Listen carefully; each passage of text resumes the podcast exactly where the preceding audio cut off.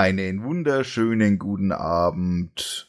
Wir melden uns zurück aus der Sommerpause. Mit zurückmelden meine ich einmal den Micha. Schönen guten Abend. Und meine Wenigkeit, den Sven. Hallo. Hallo Sven. Wir sind natürlich nicht alleine unterwegs, sondern wir haben uns wieder einen Gast eingeladen. In dem Fall den Thomas Witzer. Hallo Thomas. Hallo Sven, hallo Micha. Schönen guten Abend, Thomas. Schön, dass du da bist. Danke, freut mich für die Einladung. Den Thomas wird der ein oder andere sicherlich kennen. Einmal aus dem Podcast Sprechgröstel oder unter anderem auch aus dem Podcast Gabelbissen. Und soweit ich informiert bin, äh, Thomas, warst du ja auch mal auf dem Raucherbalkon oder irre ich mich jetzt da? Raucherbalkon war ich nur mal so ein bisschen zuhören, aber aktiv war ich da noch nicht dabei. Beim Kulinarikast war ich ganz am ah. Anfang einmal dabei, also bevor ich meine eigenen Podcasts hatte. Ja. Aber auf Twitter bist du relativ aktiv, ne? Da kennt man dich, glaube ich, unter dem Namen Tweezer. Genau, @tweezer.at, weil der @tweezer war da leider schon belegt. Wie nämlich der Nickname entstanden ist, das basiert ja alles auf meinem Namen, auf Thomas Witz, auf T. Witzer. Das war seinerzeit zu Schulzeiten, lang, lang ist her.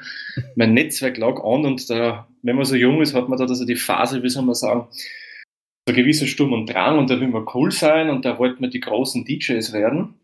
Ah. Und ja, ja, und da braucht man auch coole Namen und da haben wir dann gesagt, als T-Witzer machen wir den Tweezer.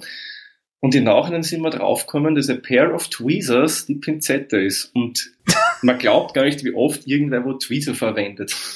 Okay. Und ihr glaubt doch nicht, wie oft ich schon Anfragen über Skype oder per Mail gekriegt habe wegen irgendwelchen medizinischen Pinzetten. Aha, okay, ja, vielleicht ja, hättest vor. du das DJ noch vor den Tweezer machen sollen. Ja, stimmt, das wäre natürlich noch um einiges cooler gewesen. Ihr wart jung. Ja, richtig. Wir kannten uns noch nicht so gut aus. jo, super. Ja, aber bist du denn immer noch jung? Verrätst du uns, wie alt du bist?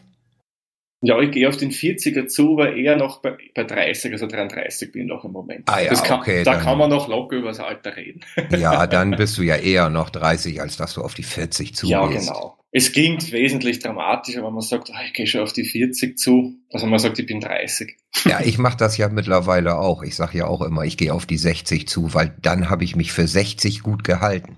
Wenn ich aber sage, ich bin 57, dann denkt man, Mensch, was ist das für ein alter Sack? Ja, stimmt, das ist gut. jo, Thomas, jo. Ähm, wann und wo bist du geboren? Also geboren bin ich im nördlichsten Zipfel von Österreich, das nennt man Waldviertel. Das ist ein Teil von Niederösterreich und genauer gesagt, es ganz genau wissen will, da braucht man kein großes Geheimnis machen. Das ist in Weidhofen an der Theier, das ist Österreichs nördlichste Bezirkshauptstadt. Und ja, geboren im Jahr 1982 und bin dann vor elf Jahren nach Wien gegangen, weil eben die beruflichen Chancen da, wo ich herkomme, nicht so gut sind, vor allem in der Branche, wo ich arbeite, bin in der IT tätig. Ja, und der weitere Bildungsweg und so hat mich dann nach Wien geführt und bin auch da geblieben. Komme aber immer wieder sehr, sehr gerne ins Waldviertel zurück, muss ich auch sagen, weil es einfach vor der Landschaft her schön ist. Da genießt man dann als Stadtmensch, sage ich mal, die Ruhe, wenn man wieder heraus ist und ja, man lernt es dann durchaus ein bisschen mehr zu schätzen als vorher, muss man echt sagen. Mhm. Also hat dich der Job nach Wien verschlagen oder genau. die Liebe, der Job? Ähm, der Job hat mich nach Wien verschlagen, sagen wir mal so. Also, nein, nicht ganz der Job, also eigentlich die Ausbildung. Ich habe dann nach meiner kaufmännischen Ausbildung, ich habe in Österreich heißt es Handelsakademie, das ist quasi Oberstufenschule mit äh, kaufmännischen Schwerpunkten. Ähm, bin aber dann, wenn mir das nicht so gelegen ist, nach dem Präsenzdienst ähm, nach Wien gegangen, habe dann noch eine zusätzliche technische Ausbildung gemacht. So ein College von vier Semester war das damals. Dann habe ich einen Job bekommen und ja, auch die Liebe meines Lebens kennengelernt und ja, das hat mich dann mehr oder weniger die beiden Sachen in Wien gehalten. Okay, aber wenn du sagst, dass du jetzt IT machst, dann bist du da quasi von dem, ja, wie hast du das genannt, Handelsgewerbe? Handelsakademie heißt Handelsakademie. Schule. Schule dann bist du da als Quereinsteiger in die IT gekommen oder war das ein äh, Fachzweig?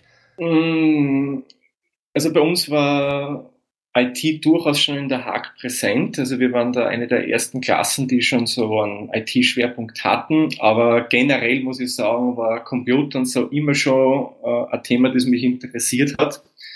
Schon zu Unterstufenzeiten im Gymnasium haben wir Freund und ich halt schon ein bisschen programmiert und so Sachen. Haben relativ früh angefangen und damals noch ohne Internet, ja. Da haben wir noch viele, viele dicke Bücher lesen müssen, was man heutzutage nicht mehr so tun muss. Zum und ja, das ist ja richtig. und das ist dann mit der Zeit einfach immer mehr gewachsen und das Interesse war einfach immer da bei IT und so. Das über Spielen hinausgegangen ist, muss ich auch sagen, weil ich kurz erwähnt, dass wir auch programmiert haben. Ja, und so bin ich dann auch dabei geblieben. Und du arbeitest jetzt als Programmierer oder was muss ich mir vorstellen? Mhm, ja, also ich bin ja. Programmierer, der aber auch ähm, so Operator-Sachen macht. Also wenn User Unterstützung brauchen etc., mache ich schon auch. Hauptaufgabe ist aber die Programmierung und da muss ich sagen, war es auch gut, dass ich eine kaufmännische Schule gemacht habe, weil ich da in der kaufmännischen Programmierung bei uns in der Firma sitze. Du bist dann praktisch jemand, der wohnt. und jetzt mal, ich weiß nicht, ähm, wie sagt man denn, bist du dann jemand, der im SAP-Umfeld unterwegs ist oder? Noch nicht. Also wir, also die Firma will auf SAP migrieren und das wird noch auf mich zukommen. Momentan das ERP-System, also ähm, also soll ich kurz erklären, was ein ERP ist, oder können wir das eh so ein bisschen unter den Tisch fallen lassen? Wie Sie wollt. Also ich weiß, wo das ist, aber vielleicht weiß, weiß der Michael oder der ein oder andere Hörer nicht. Also ich muss zugeben, ich weiß es nicht. Ich bin in diesen ganzen Dingen eher unbeleckt und äh, bin ja eher nur so ein ja, Bediener der Programme bei uns in der Firma. Ja. Und dafür haben wir zum Glück unseren Admin, wenn ich mal ein Problem habe. Also äh, erklär's ruhig mal in groben Zügen, dass man okay. so sich ungefähr vorstellen kann, ob es eine Programmiersprache ist oder was sich dahinter verbirgt. Also ERP ist eine Art von Anwendungssoftware, die bei Maschinenbauunternehmen, weil ich arbeite bei einem Maschinenbauer, ähm, zur Produktionssteuerung, zur Lagerverwaltung etc. verwendet wird. Und eben für dieses System schreibe ich Programme oder Auswertungen. Im Endeffekt das, was SAP auch kann, nur halt in einem anderen System. Mache ich das dann. Okay. Nur ganz grob umrissen. Wir könnten noch ins Detail gehen, aber ich glaube, das interessiert vielleicht nicht so den Großteil Hörer. Was mich am Rande interessiert, weil du das erwähnt hast, Maschinenhersteller, das interessiert mhm. mich natürlich auch aus beruflichen Gründen. Ja. Äh, was für Maschinen produziert ihr? Äh, Druckmaschinen. Und ah, ja, ähm, okay. mein Standort auf äh, Schwerpunkt ähm, Security Press, also Wertpapierdruck. Ah, okay. In, und in welchen Programmiersprachen bewegst du dich dann da so? Also bei dem System nennt sich die Programmiersprache Natural. Das ist eine Sprache der Software AG. Die gehört zu deren Datenbanksystem Adabas dazu. Adabas ist, findet man gerne mal im Bankenwesen und bei Versicherungen, zumindest aus österreichischer Sicht kenne ich es so, aber ich glaube auch die Deutsche Bank verwendet das. Aber nagelt nicht an die Wand, das weiß ich nicht so genau. Aber ich mache auch dann noch eher so in der Webrichtung mache ich genügend. Das ist so mein auch privates Steckenpferd, sage ich jetzt einmal so. Und da bin ich dann bei so klassischen Sachen wie JavaScript zu Hause, PHP und jetzt auch mit Ruby. Also und auch Ruby on Rails. Hm. Okay. So, ich weiß halt immer, zu uns haben sie damals in der, in der Berufsschule gesagt, Leute, wenn er, wenn er Geld verdient, also wenn er in, ins Bankenwesen einsteigt und er Geldverdiener wollt, dann lernt Kobol. ja, na gut, Kobol, also Kobol kann man sagen, ist in gewisser Hinsicht, jetzt, wenn da jetzt irgendwelche Extremprofis zuhören, die würden mich jetzt für die Aussage vielleicht schlagen, aber Cobol, sage ich mal, ist in gewisser Art verwandt mit Natural. Also wenn man Cobol kann und versteht, könnte man auch Natural schreiben. Die sind aber, was ich weiß, sehr, sehr ähnlich vom hm. Aufbau her. Also kurzer Hintergrund ähm, dazu, warum Cobol. Cobol ist eigentlich eine sterbende oder eigentlich schon fast eine ausgestorbene Programmiersprache mit nur ja. Das Problem ist halt, dass damals die ganzen, die ganzen Bankensoftwaren, sage ich mal, größtenteils alle in Kobol geschrieben wurden und einfach die, die, die, die Banken angefangen haben, die Entwickler aus dem Altenheim wieder rauszuholen, ähm, um eine Migration auf neuere Programmiersprachen machen zu können. Weil die haben ein System, das läuft, Stand heute, dieses Kobol, aber da langt auch keiner mehr hin. Ja, klar. Und ja? never change a running system. Genau. Ne? Also, ja, du, das kenne ich auch bei uns so. Also ein Freund von mir, der arbeitet im Banken-IT-Wesen. Hm. Und bei denen rennt auch noch sehr, sehr viel auf COBOL-Basis. Wahnsinn. Wahnsinn. Ja, gut, also das ist einfach stabil, es ist alt, da kann nicht viel passieren. Und klar, und gerade im Bankenwesen denken wir, es ist durchaus auch wichtig, dass das gescheit rennt, weil da sonst sind schnell mal ein paar Euros weg. äh, ja, gut, ich meine, die sind ja auch autark vom Netz, die haben ja ihre Sondernetze, aber ich sage ja, mal, wenn mit der, mit der Zeit geht, sollte man dann schon. Ne? Äh, ja, schon, vor allem, ich denke, der Geschwindigkeitsvorteil ist bei neueren Sachen durchaus mehr gegeben als bei so älteren Systemen. Das ist eine Vermutung. Ja. Aber man möge mich eines Besseren belehren. Wenn, da, wenn wir dann einen Hardcore-Kobol-Experten unter den Zuhörern oder Zuhörerinnen haben, bitte Kommentare. Würde mich echt interessieren. du, du hast gesagt, ähm, du bist Familienvater? Mhm, genau. Zweifacher mittlerweile. Okay. Beides Jungs? Beides Burschen, ja, ja. Da gibt's ja bei uns in Österreich den Spruch, äh, wie sagt man schnell, jetzt fällt es mir auf die Gachen nicht ein, Hauptsache gesund und ein Bub. Ah, okay. Wie alt? Äh, der ältere ist drei Jahre und der jüngere ist jetzt 15 Monate alt. Oh ja, dann bist du ja noch mhm. relativ frisch. Ja, durchaus, durchaus. Man hat durchaus schon ein bisschen was an Erfahrung, aber ich glaube, da kommt noch einiges mehr auf mich zu in den nächsten Jahren. Also bist noch belastbar, willst du damit sagen. Oh, naja, das lasse ich jetzt mal selber aufstehen. Und beim zweiten wird es ja auch einfacher. Beim ersten ist man ja noch aufgeregt und man will nichts verkehrt machen und irgendwie ist man dann auch immer Übervater und äh, ja. ja mit, den, mit den Folgenden wird das alles ein bisschen einfacher. Ja, ich habe mir früher immer gedacht, das hat jeder zu mir gesagt, wir zeigen beim zweiten Kind, nimmst du das alles viel leichter, alles nicht so schlimm. Ich denke mir, okay, bitte. Ja, ja, ja, freilich. Aber es ist wirklich so gewisse Dinge, man nimmt es wirklich wesentlich lockerer als beim ersten. Bestimmt voll und ganz, das kann ich hiermit unterschreiben. Also ist so. Ja, das finde ich auch, weil man weiß ja auch so in etwa, was auf einen zukommt. Ne? Wenn genau. du jetzt beim ersten das erste Mal, ich sag jetzt einfach mal, die kriegen Zähne oder das erste Mal Fieber oder irgendwie sowas, da bist du ja, ich will nicht sagen panisch, aber ja doch aufgeregt und willst alles unbedingt richtig machen. Und beim zweiten, da weißt du ja schon so ungefähr, ach, der kriegt jetzt Zähne und dann weißt du das und das muss ich machen und dann siehst siehst du da schon entspannter. Und den dritten, den überlässt er sich selber und sagt, na, der zahlt doch nur.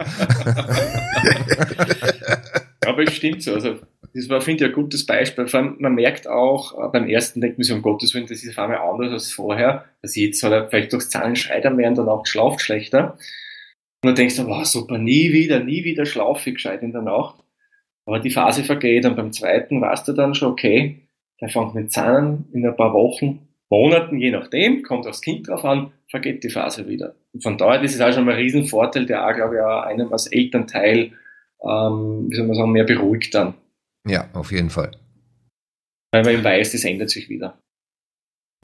Gut, also bei Kindern kann ich nichts dazugeben, weil, ne? Ich habe nicht einmal ein Haustier von daher. Hm. Aber was nicht ist, kann doch werden, Sven. Also. Ja, schick mich. So. Apropos schicken. Ähm, welche Musik findet man bei dir so im Regal?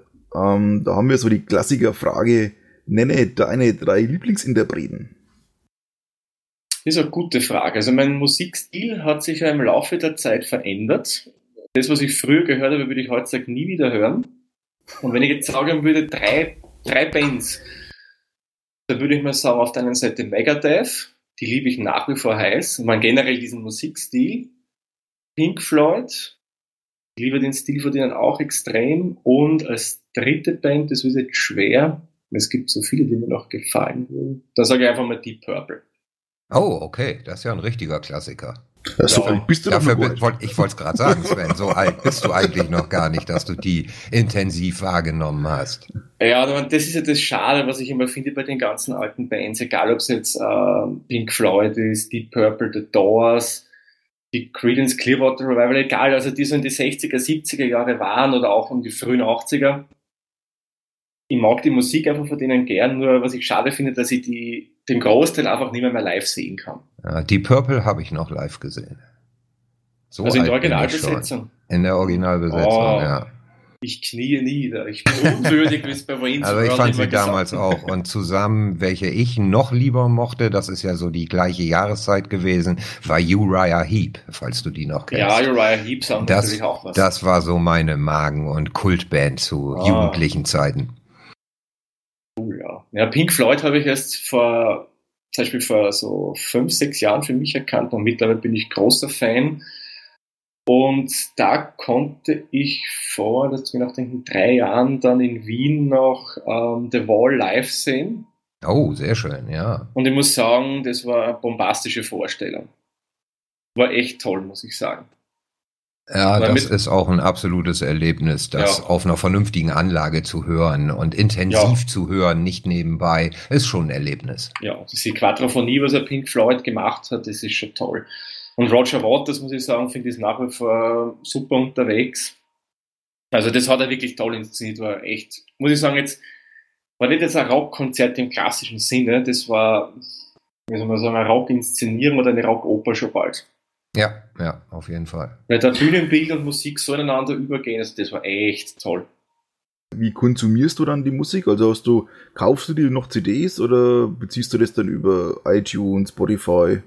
Ja, also ich habe noch CDs, mhm. besitze ich noch, die habe ich ja mittlerweile alle redigitalisiert, weil CDs sagen zwar viele, aber kann man nicht digitalisieren, weil CD ist ja schon ein digitales Medium.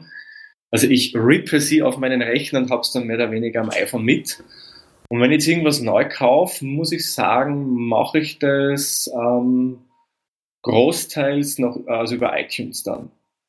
Ich höre mir aber Alben, wenn ich mir nicht so ganz sicher bin, bei Spotify vor. Da habe ich einen Free-Account mit Werbung drin.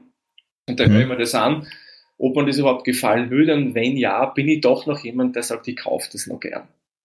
Echt? Weil dafür, ich kaufe, äh, sagen wir so, ich kaufe zu wenig, dass ich für mir das Streaming-Angebot rechnen würde. Ich bin noch richtig oldschool. Ich kaufe noch CDs. Schon mal Kassetten. Mhm. Das, ja. ja, Kassetten geht nicht mehr, aber CDs von denen, wo ich weiß, äh, was weiß ich, ich bin immer noch Udo Lindenberg-Fan und das aktuelle Album zum Beispiel, das muss ich als CD haben, sonst fehlt doch auch eine in der Reihe. Ja, okay, wenn man CDs haben muss, verstehe ich es, ja. Man, was mir persönlich gefallen würde, wären noch LPs, also Vinyls, wie sie jetzt sind. Weil ein guter Freund von mir hat mir das mal vor ein paar Jahren vorgespielt. Also ein Lied von Vinyl, eins von CD und eins als MP3 auf relativ guten ja. Boxen, muss man sagen. Ja.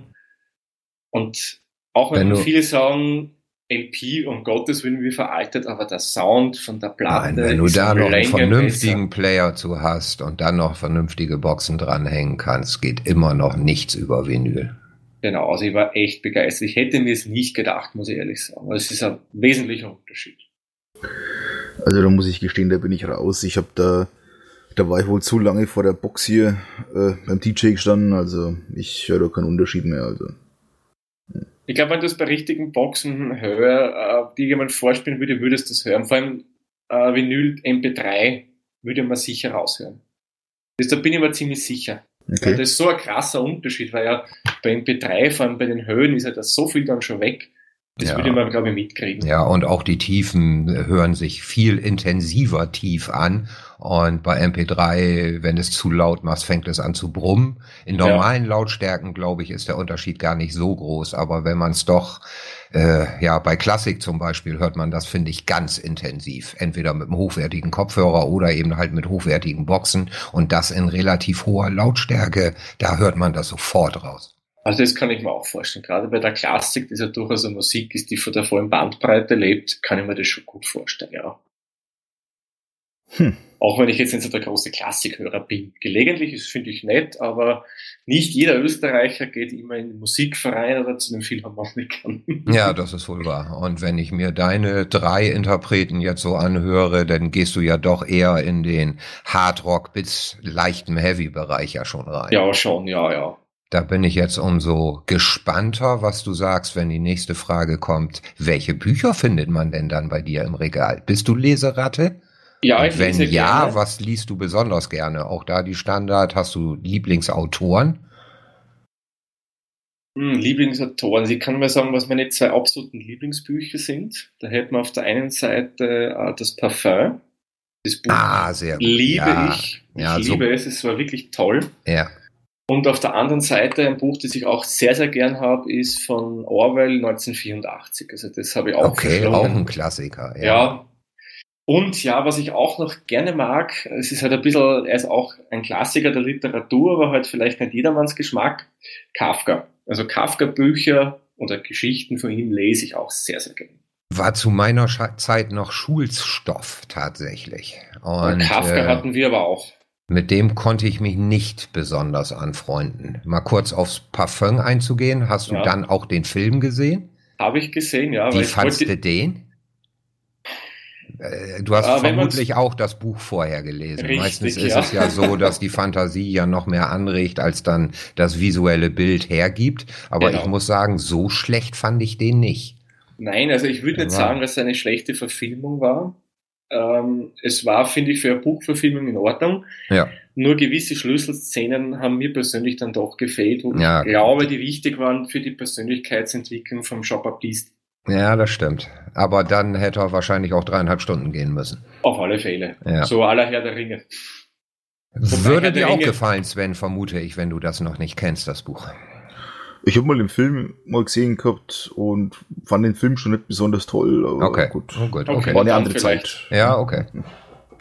Ja, man, ich habe natürlich noch jede Menge andere Literatur. Also Herr der Ringe zum Beispiel ist, was ich habe. Äh, und Biografien ist zum Beispiel auch etwas, was ich persönlich hin, hin und wieder mal gerne lese, muss ich echt sagen. Ja, und sonst bin ich eher so auch, ähm, äh, Jussi Adler-Olsen finde ich auch recht toll, also die Krimis von dem finde oder macht der Thriller, ja, irgendwas in der Richtung hat, lese ich persönlich auch recht gerne. Also da bin ich von den Büchern her, sagen wir so, vom Geschmack her breit gefächert. Hm, ich mag auch gerade so diese ganzen skandinavischen Krimis und so, die mag hm. ich auch sehr, ja. Das Einzige, mir fehlt es leider immer wieder an der Zeit zu lesen. Ja, so, da sagst du was, sicher da auch noch so viel. Und der, die, die Idee war, dass ich dann auf Hörbücher ausswitche, aber wenn ich Hörbücher höre, dann kann ich keine Podcasts hören. Pff, ne, das genau, ja, ja, genau, richtig, so geht's mir auch. Was ich um, mache, wenn ich in Wien öffentlich unterwegs bin, jetzt habe ich ja seit letztem Jahr ein Kindle und da habe ich halt den Kindle mit E-Book mit. Das geht dann recht gut, weil der Kindle hat ja nicht viel Gewicht, den kann man schön in der Hand halten, da geht es in der U-Bahn und so recht angenehm, muss ich sagen. Ja, du, weil du jetzt U-Bahn fährst, sage ich mal, ne? Da, da hast jetzt, wie lange wie lang fährst du U-Bahn?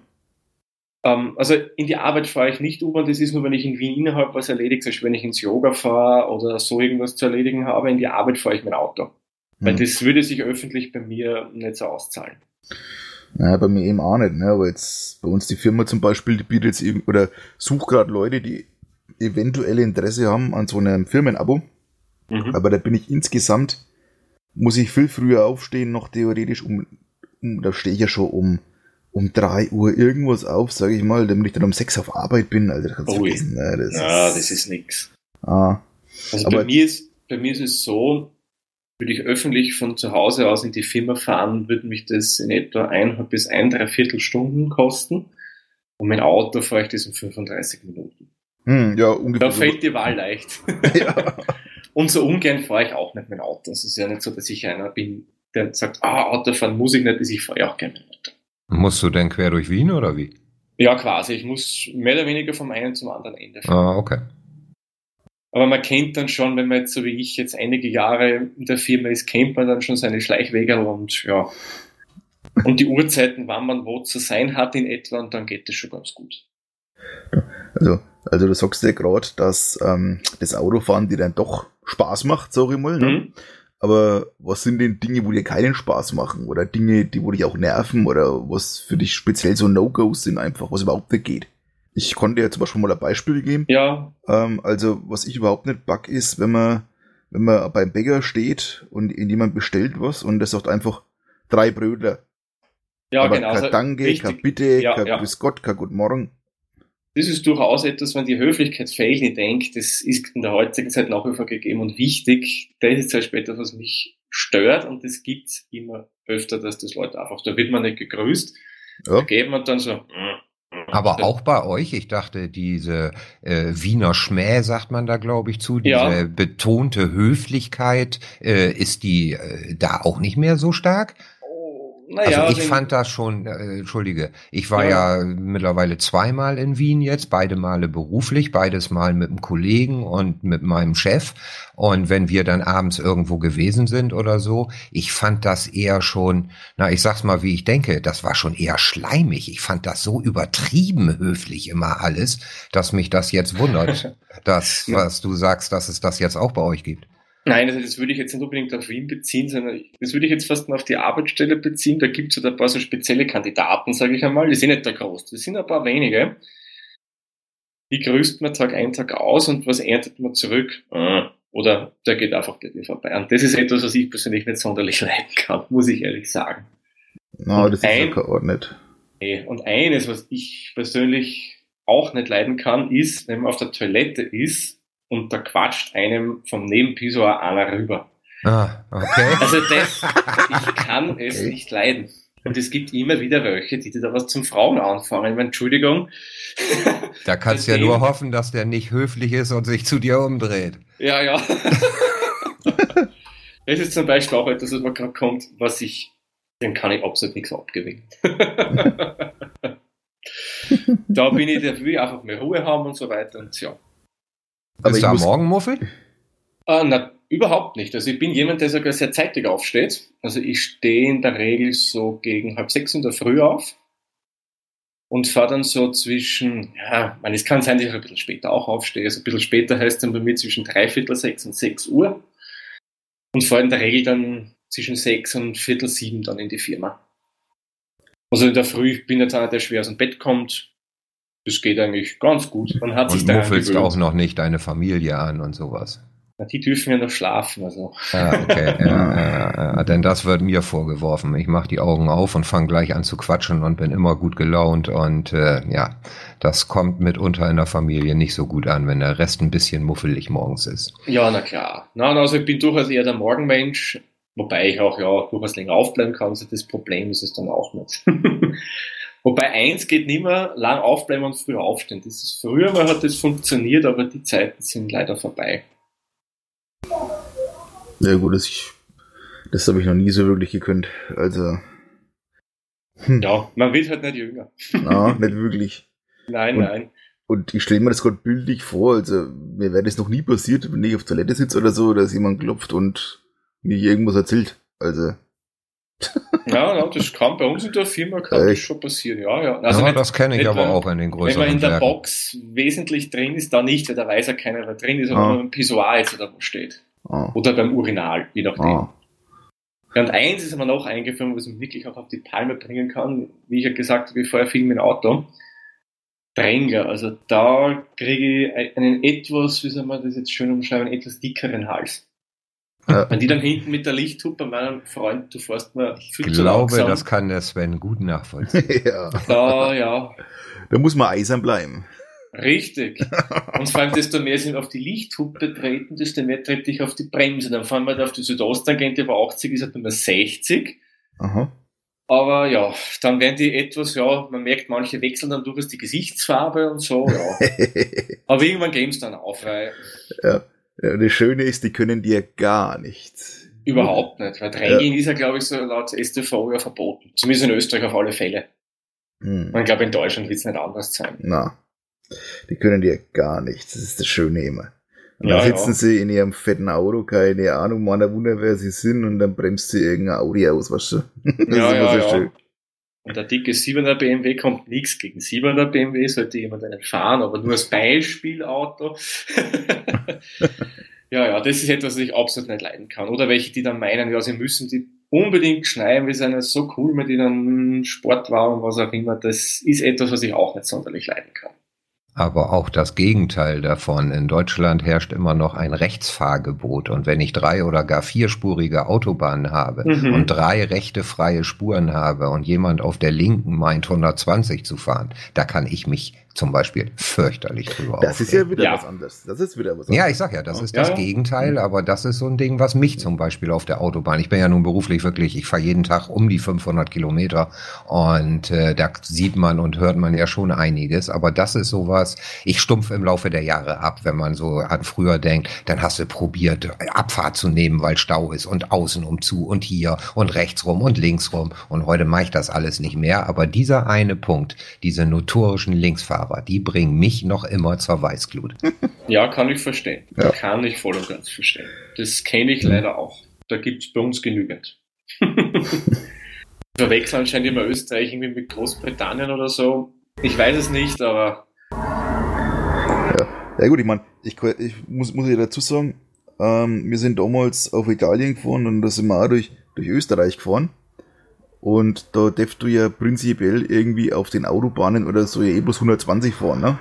100, also in Österreich 130, beziehungsweise wenn da dieses sogenannte IGL in Kraft tritt, dieses Emissionsgesetz, äh, Emissionsgesetz oder Emissionsschutzgesetz Luft, damit ich es rausbringe, können sie es auf bis zu 80 km/h runterregeln.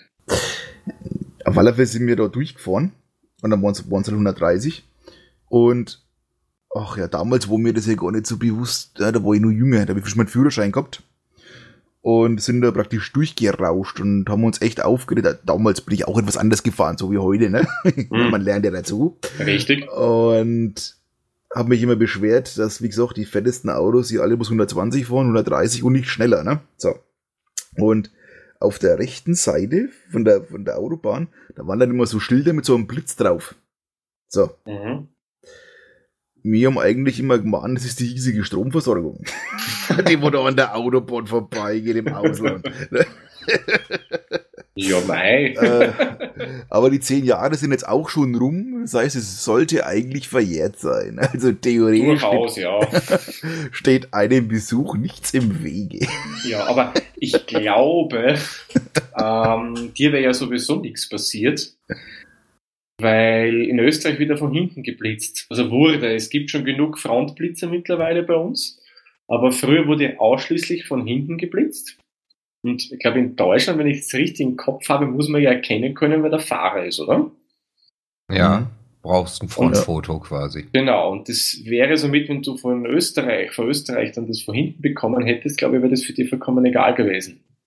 Wenn ich das jetzt so richtig im Kopf habe, weil das war ja der Grund, so wurde das zumindest bei uns ähm, kommuniziert immer, dass man immer auf die Frontradars umstellt wegen der äh, österreichischen Nachbarn, jetzt sei es jetzt Ungarn, Deutschen, Tschechen, Slowaken, wer auch immer. Mhm. So wurde das gesagt. Ja. Okay. Zwar, zwar setzen es euch jetzt praktisch dann die, die Blitzer vor, so einmal, ähm, wo du aber frei in der Entscheidung bist. Das ist, welches Betriebssystem du denn nutzt. Wie schaut's denn oh, bei was dir für eine aus? Überleitung. Windows, Überleitung. Linux oder Mac? Fragezeichen. Um, privat, die Überleitung muss, hat mir jetzt echt gefallen. um, ähm, private Schiene am Mac und beruflich um, ähm, das Notebook rennt auf uh, Windows-Basis, Windows 7 und unsere Hostrechnerin auf einer Unix-Basis. Und vereinzelt haben wir auch ein paar Linux-Hosts und auch Windows-Server. Mhm. Pri ja. Privat aus den Mac. Genau, privat bin ich rein auf mhm. Mac umgestiegen vor, was man nachdenken, vier Jahren herum. Und ich muss gestehen, ich bereue es ehrlich gesagt nicht. Was ich dazu sagen muss, dadurch, dass ich ja jahrelang Windows gewohnt war, äh, es war eine Riesenumstellung für mich, auf die Mac-Oberfläche zu gehen, weil die ja doch komplett anders ist, muss man sagen, als Windows. Aber Was ich sehr gut verstehen kann. Ja, ich weiß, ich habe es ja gehört. ähm, aber mittlerweile muss ich sagen, habe ich das Bedienkonzept, was die haben, schon sehr zu schätzen gelernt, muss man schon sagen. Na, ich glaube, ich habe einfach nicht genug Geduld aufgebracht.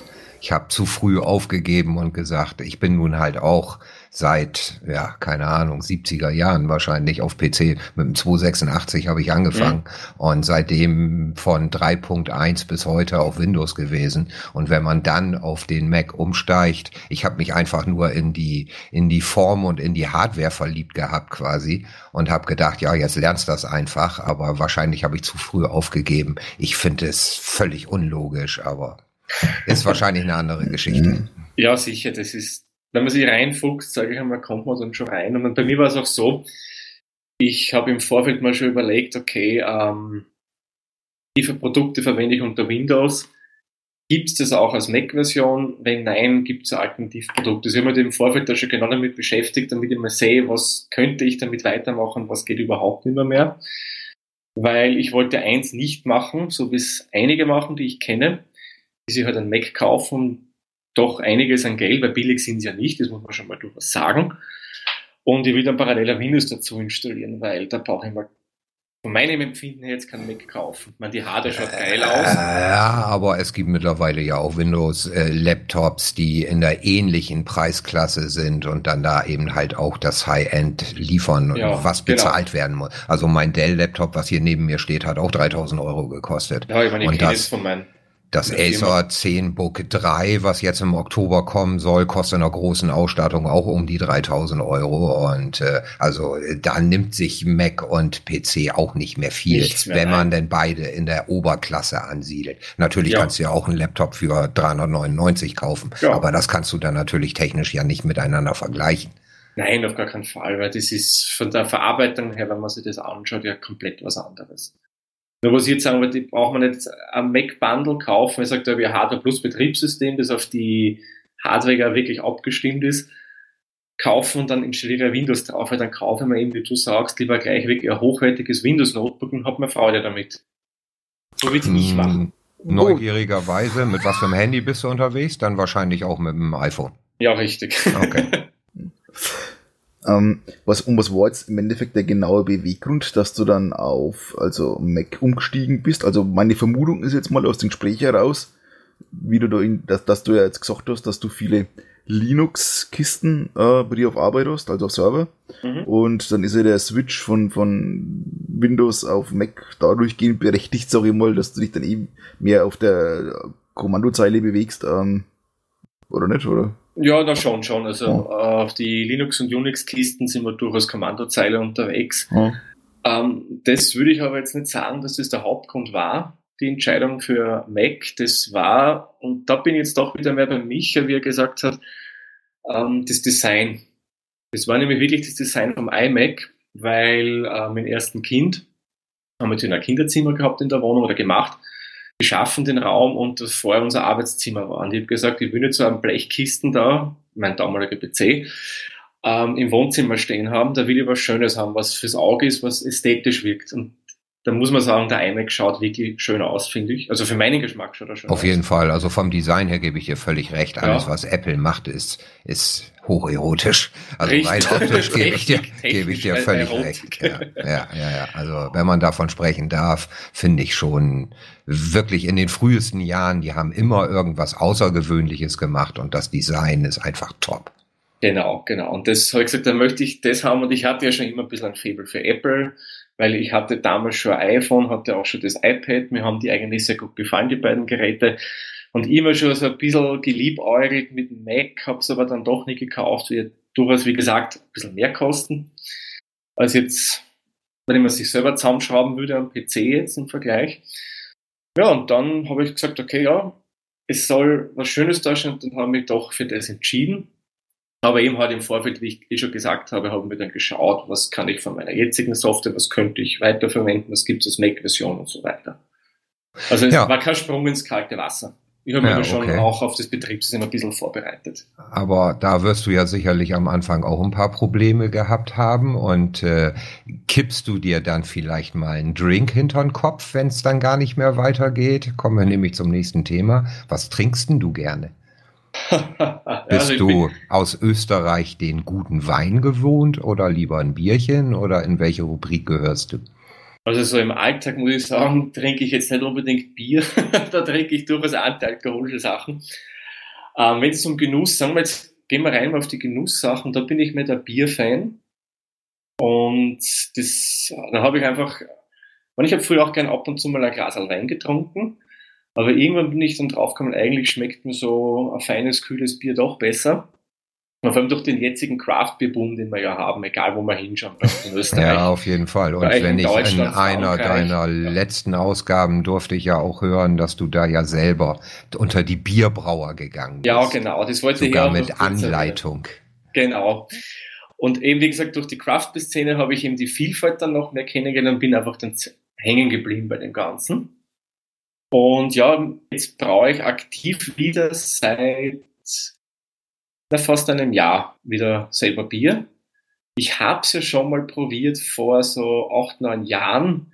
Nur damals war selber Bierbrauen noch nicht so hip, sage ich mal, wie jetzt. Und da gab es sehr rudimentäre Anleitungen im Netz. Ja, und was hat der kleine Thomas gemacht? Er ist in ein Geschäft gegangen in Wien, das eben für so Selbermacher viel hatte hat sich irgendein Malz gekauft, hat sich irgendein Hopfen gekauft und er wusste damals, es gibt Oberkrieg Untergang, hat er irgendein Hefe gekauft. okay. und mit diesem ganz einfachen Rezept, das er da gehabt hat, hat er mal angefangen. und ja, es hat schon irgendwie funktioniert. Es hatte die Farbe vom Bier. Es hat auch ein bisschen danach gerochen und hat dezent danach geschmeckt, aber ja, so richtig gut war es nicht. Dann habe ich gemeint, okay, probierst das halt noch einmal ich habe es dann noch einmal gemacht, ja, das ist dann irgendwie, ja, doch nicht so mehr worden und war unbelehrbar zu der damaligen Zeit. Probierst das noch ein drittes Mal, beim dritten Mal ist es passiert, da ist es dann gekippt und das konnte ich dann komplett wegleeren. Okay, und dann wie viel fabrizierst du dann so von der Literzahl her? Worüber reden wir da? Ich weiß es. Du pro, weißt es. Pro Craft Dingsbums, oder pro Durchgang 25 Liter, oder? So 20 bis 25 herum. also ist da, da die, also die, die, ähm, die, na, die erste Wassermenge, die man nimmt. Also die ich nehme, weil vom Kessel geht es sich ja nicht mehr aus und rauskommen effektiv. Momentan bringen wir 17 bis 18 Liter Bier raus. Und damals, wie diese ersten drei Versuche waren, es nur so um die 8 bis maximal 9 Liter. Okay ich brauche jetzt ja auch mit komplett anderen Equipment. Also damals war das mit einem riesen Topf am Herd und jetzt habe ich ja so einen äh, Einkochautomaten, den, für, den, ich für das verwende und generell von der Ausstattung her bin ich da ein bisschen besser jetzt äh, unterwegs, muss man schon sagen auch. Oh, aber mittlerweile bist du bei einer Qualität angekommen, die dir selber auch schmeckt. Ja, auf alle Fälle. Okay. Ich war ja bei meinem ersten Bier nach einem, wie soll man sagen, nach einem Relaunch, um es mal modern zu formulieren, äh, schon begeistert, wie gut das eigentlich geworden ist. Und man lernt mit jedem Sud dann immer ein bisschen mehr dazu. Man muss aber auch dazu sagen, jetzt wenn Sie vielleicht einige denken, ja super, selber Bier brauen ist ja gar nicht, vielleicht gar nicht so schwer. An sich ist es, ist es nicht, wenn man kochen kann, sage ich, kann man auch Bier brauen, es ist im Wesentlichen nicht mehr jetzt vereinfacht gesagt, ja. Und da werden sich vielleicht manche denken, ja, das Malz kostet so viel und der Hopfen und das Wasser. Richtig, aber wenn man sich die Zeit in Geld umrechnet, die man da investiert, kommt das Bier, das man sich selbst braut, um Längen teurer was jedes Ja gut, aber das darfst du ja nicht machen. Dafür ist es ja Hobby und äh, das ist ja das, was dir den Spaß beschert. Wenn man das jedes Mal im Hobby auf Zeit umrechnen würde, ich glaube oh, nicht, dass sich dann irgendein Hobby überhaupt lohnt. Nein, überhaupt nicht mehr. Aber ich bin oft schon gefragt, ah, du brauchst selber nicht, das kommt ja sicher jetzt viel, viel billiger, als wenn du es im Geschäft kaufst. Wo ich meine, hm, nicht wirklich, weil auf die Preise kann ich nie im Leben kaufen. Ah, das geht nicht. Aber es macht einfach riesen Spaß. Ich meine, es dauert, äh, wenn man so einbraut, also wenn man die Würze mehr oder weniger herstellt, also brauchen wir so im Schnitt sieben Stunden. Nur für die Würze herstellen. Und das muss man halt auch aufwenden wollen. Und wenn man, ich sage einmal jetzt, äh, durchaus ein bieraffiner Mensch ist, der gerne ein gutes Bier trinkt, der sich mit dem Thema beschäftigt, dann wendet man das, glaube ich, eher auf als jemand, der sagt, naja, eigentlich interessiert mir das nicht so und ja, hm. Mir macht es riesen Spaß, wenn so ein Brautag ist. Ist, finde ich, schön. Außer das Putzen, aber gut gehört auch dazu. Da kommst du halt nicht drum rum, ne? Das ist. Richtig. Ist halt überall so, ne? Und vor allem beim Bierbrauen ist ja ähm, Sauberkeit extrem wichtig. Wenn du da irgendwie irgendwelche Fremdhefekultur oder was in deinem Gärfassel drinnen hättest, kann das natürlich dazu führen, dass das Bier kippt. Und das will man ja durchaus nicht haben, weil es dann ist dann wirklich schade um die Zeit, die man da reinputtert hätte. Ja, das glaube ich gerne.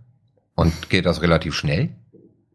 Das geht. Dass dir das jetzt, nee, dass dir das jetzt, äh, was heißt verunreinigen? Wenn du den Deckel eine halbe Stunde auflässt und da einmal eine Fliege drin landet, die du wieder das, rausfischst, ist es schon umgekippt oder was stelle ich mir denn unter Verschmutzung vor? Zum Beispiel, also das, wenn zum Beispiel, eh, wie du sagst, Fliege reinkommt, kann es sein, dass das durchaus dann nicht unbedingt äh, sich positiv auswirkt. Das kann sich negativ auswirken, ist mir aber noch nie passiert. Also von daher spricht da zum Glück nicht aus Erfahrung. Es reicht aber auch vollkommen aus, wenn du das Gärfass nicht schön reinigst, zum Beispiel vom letzten Sud, dass vielleicht noch irgendwelche Reste ein bisschen drinnen kleben, dass du das generell einfach nicht gescheit putzt, dass da irgendwo ein bisschen Verunreinigungen drinnen sind, kann reichen, dass das Ganze kippt. Und zwar der gefährliche Teil, der gefährliche, der risikoreiche Teil, sagen wir so, ist ja bis die Gärung einsetzt. Weil dann kann eben dieser, nennen wir es mal Fremdkörper, die Überhand gewinnen und die Hefe nicht mehr mehr. Sobald aber die Hefe zu arbeiten beginnt und Alkohol bildet, dann bist du auf der sicheren Seite, sage ich mal, dann, wenn da was reinfällt, ja, okay, ist auch nicht ideal, klar, wirkt sich schon noch mhm, aus. Verstehe ich, ja. Aber ist jetzt nicht mehr so tragisch. Das heißt also, dass nach der Freude dann doch die Arbeit kommt und du vernünftig putzen musst und reinigen musst mhm. und sowas alles. Genau, du auch nochmal ja, sicherlich zeitintensiv ist. Richtig, du putzt ja auch schon, während du mehr oder weniger ähm, die einzelnen Schritte machst, weil zum Beispiel das Hopfenkochen ist auch ein Schritt.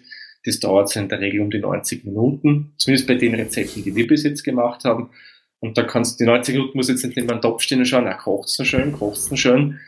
Und da kannst du in der Zwischenzeit auch zum Putzen anfangen. Was bedeutet wir? Du mit deiner Familie oder du mit einem Freund oder was Nein, bedeutet mein das? Mein Vater und ich machen ah, das okay. gemeinsam, ja, weil okay. der ist auch äh, in der Richtung sehr interessiert. Und den Tipp kann ich gleich jedem geben, der wirklich zum Bierbrauen anfangen möchte, den es interessiert, äh, macht es immer zu zweit, weil allein ist es wirklich stressig. Man glaubt es nicht, aber es ist so. Und es ist auch langweilig. zu zweit macht es einfach mehr Spaß. Wie fast jedes Hobby. Ja, richtig, richtig. Man Geocaching, das kennst du ja auch. Man kann man alleine auch machen, aber zu zweit, sagen wir sehr ehrlich, ist auch Geocaching wesentlich lustiger. Das stimmt wohl. Und leichter. Und ihr habt euch dann praktisch da eigene Waschküchen irgendwie zusammengekriegt, oder? Das ist bei meinen Eltern im Keller, machen wir das, da haben wir einen großen Raum und da stellen wir unsere Gerätschaften auf und brauen. Dann unser Bierchen. Oh. Riecht okay. dann das ganze Grundstück nach Bier? ähm, während des Kochens ähm, der Raum auf alle Fälle und durch das der relativ nahe zum Garten liegt, machen wir das auf, die Fenster, was geht, damit er gescheites rausdunsten kann. Und dann also kommen die ganzen Rahmen, Nachbarn und klopfen an. Nein, so schlimm ist es nicht. Also ich sage einmal, äh, draußen, kurz nach der Tür riechst du schon noch, aber das verflüchtigt sie dann doch relativ rasch. Ja, Dafür dachte, sind die Mengen zu gering. Dass die das dann als Einladung sehen und sagen, hm, der Thomas, der hat wieder neues Bier, da kommt. Ja, ja, da, da du kennst doch, so gleich mal an. Ich weiß nicht, ob diese Werbung auch bei euch in Österreich kommt. Hier gibt es so eine Familie, die immer bewusst eine Frisbee-Scheibe zum Nachbarn rüber schmeißt, weil es da, da so extrem guten Kaffee gibt und äh, im Prinzip eigentlich nur wieder auf eine Tasse Kaffee eingeladen werden wollen. Und so ähnlich könnte das mit deinem Bier ja auch sein. Kaum, dass man das riecht, dass man seinen Hund rüberschickt und dann eben halt ein Bierchen abstaubt. Also das hatten wir bis jetzt noch nicht. Wobei man muss fairerweise dazu sagen, das Endprodukt riecht um Längen besser, als während du das machst. Also vor allem sobald der Hopfen dazukommt, finde ich, hat es dann ähm, einen nicht so appetitanregenden Geruch, sagen wir mal so. Und das sage ich jetzt als Bierfan, ja, also da gibt's angenehmere Gerüche als das fettiges Bier riecht, finde ich um Längen besser. Tja, da bastelt meine Überleitung von Sven. Ähm. Hast du Bierpodcasts bei dir im Podcatcher? Ähm, nicht mehr. Ich, also das war auch kein reiner Bier-Podcast, den ich hatte. Das war, puh, wir haben den die geheißen. Das waren zwei Geocacher. Die haben einen Geocaching- und Bier-Podcast gemacht. Ach, ja, ich weiß. Martin und Andreas. Äh, ja, Rumbarak ähm, und Ein Quantum Prost. Ein Quantum Prost, genau. Ganz genau. der einzige, den ich so in der Richtung hatte. Ich hätte schon öfter gesucht mit den Apps, aber irgendwie habe ich da jetzt noch nichts so richtig gefunden. Es ist so wirklich intensiv mit Bier beschäftigt. Tja. Es gibt doch aber, meine ich, Biertaucher-Podcast oder sowas ähnliches. Ja, genau, das ist auch ein Wiener Podcast, aber ich sage mal, ähm, das ist jetzt nicht so groß. Ein Bier-Podcast ist mehr so ein nerdiger Podcast, die haben hauptsächlich technische Themen, die haben aber auch mal Büchersachen und so weiter. Ah, okay, ich kenne ihn nicht, ich habe nur den Namen gerade so irgendwie, schoss der mir durch den Kopf. Ich ja, dachte, der hätte da mit Bier zu tun. Man sieht, trinken immer Bier dabei, weil es sind auch Bierfans. Aber ums Bier an sich dreht sich in dem Podcast jetzt nicht so direkt. Ja. Bei mir gibt es im Sprechkröstel öfter Bier-Content als bei Ihnen. Aber das ist hobbybedingt, sage ich jetzt einmal. Mhm. Und wenn du dann Podcast hörst, ähm, welchen Podcatcher nutzt du dann da? Also Podcatcher verwende ich jetzt seit geraumer Zeit Downcast. Ich weiß, der ist jetzt nicht so beliebt, weil das Interface, sage ich mal, ist jetzt nicht so, wie soll man sagen, Apple-like, wie man es von anderen äh, Apps her kennt. Aber ich schätze den äh, Podcatcher sehr, weil man der viele Möglichkeiten an den Einstellungen gibt, dass ich von anderen her leider nicht so kenne. Aber sagt man nicht, dass gerade auch die Optik sich mit der aktuellen Version auch massiv verbessert haben soll? Meine ich gerade irgendwann auch im Podcast gehört zu haben. Ich nutze ja, den nicht, deswegen kann ich das nicht beurteilen, wie er vorher ausgesehen hat. Ist schon besser geworden im Laufe der Zeit, muss man sagen, aber ich sage immer, der Downcast ist ein bisschen ein nerdiger Podcatcher für iOS. Er kann wirklich irre viel. Du kannst so viele Sachen konfigurieren bei dem Ding. Und das ist auch der Grund, warum ich ihn so sehr schätze. Und weiters mit ein Grund war, weil ich den, ich höre Podcasts primär im Auto und habe das iPhone mit dem Autoradio per Bluetooth gekoppelt und da kann ich es vom Lenkrad aus auch fernbedienen, die App. Und da kann ich auch Kapitelmarken überspringen. Das mhm, konnten das bis dato cool. die anderen Apps alle nicht, außer Instacast. Das konnte es, aber das gibt's ja leider so nimmer mehr.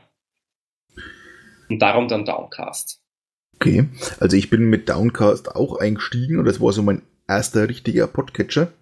Ähm, mhm. Habe den auch lieben gelernt und bin aber jetzt mittlerweile zum Pocketcast geswitcht.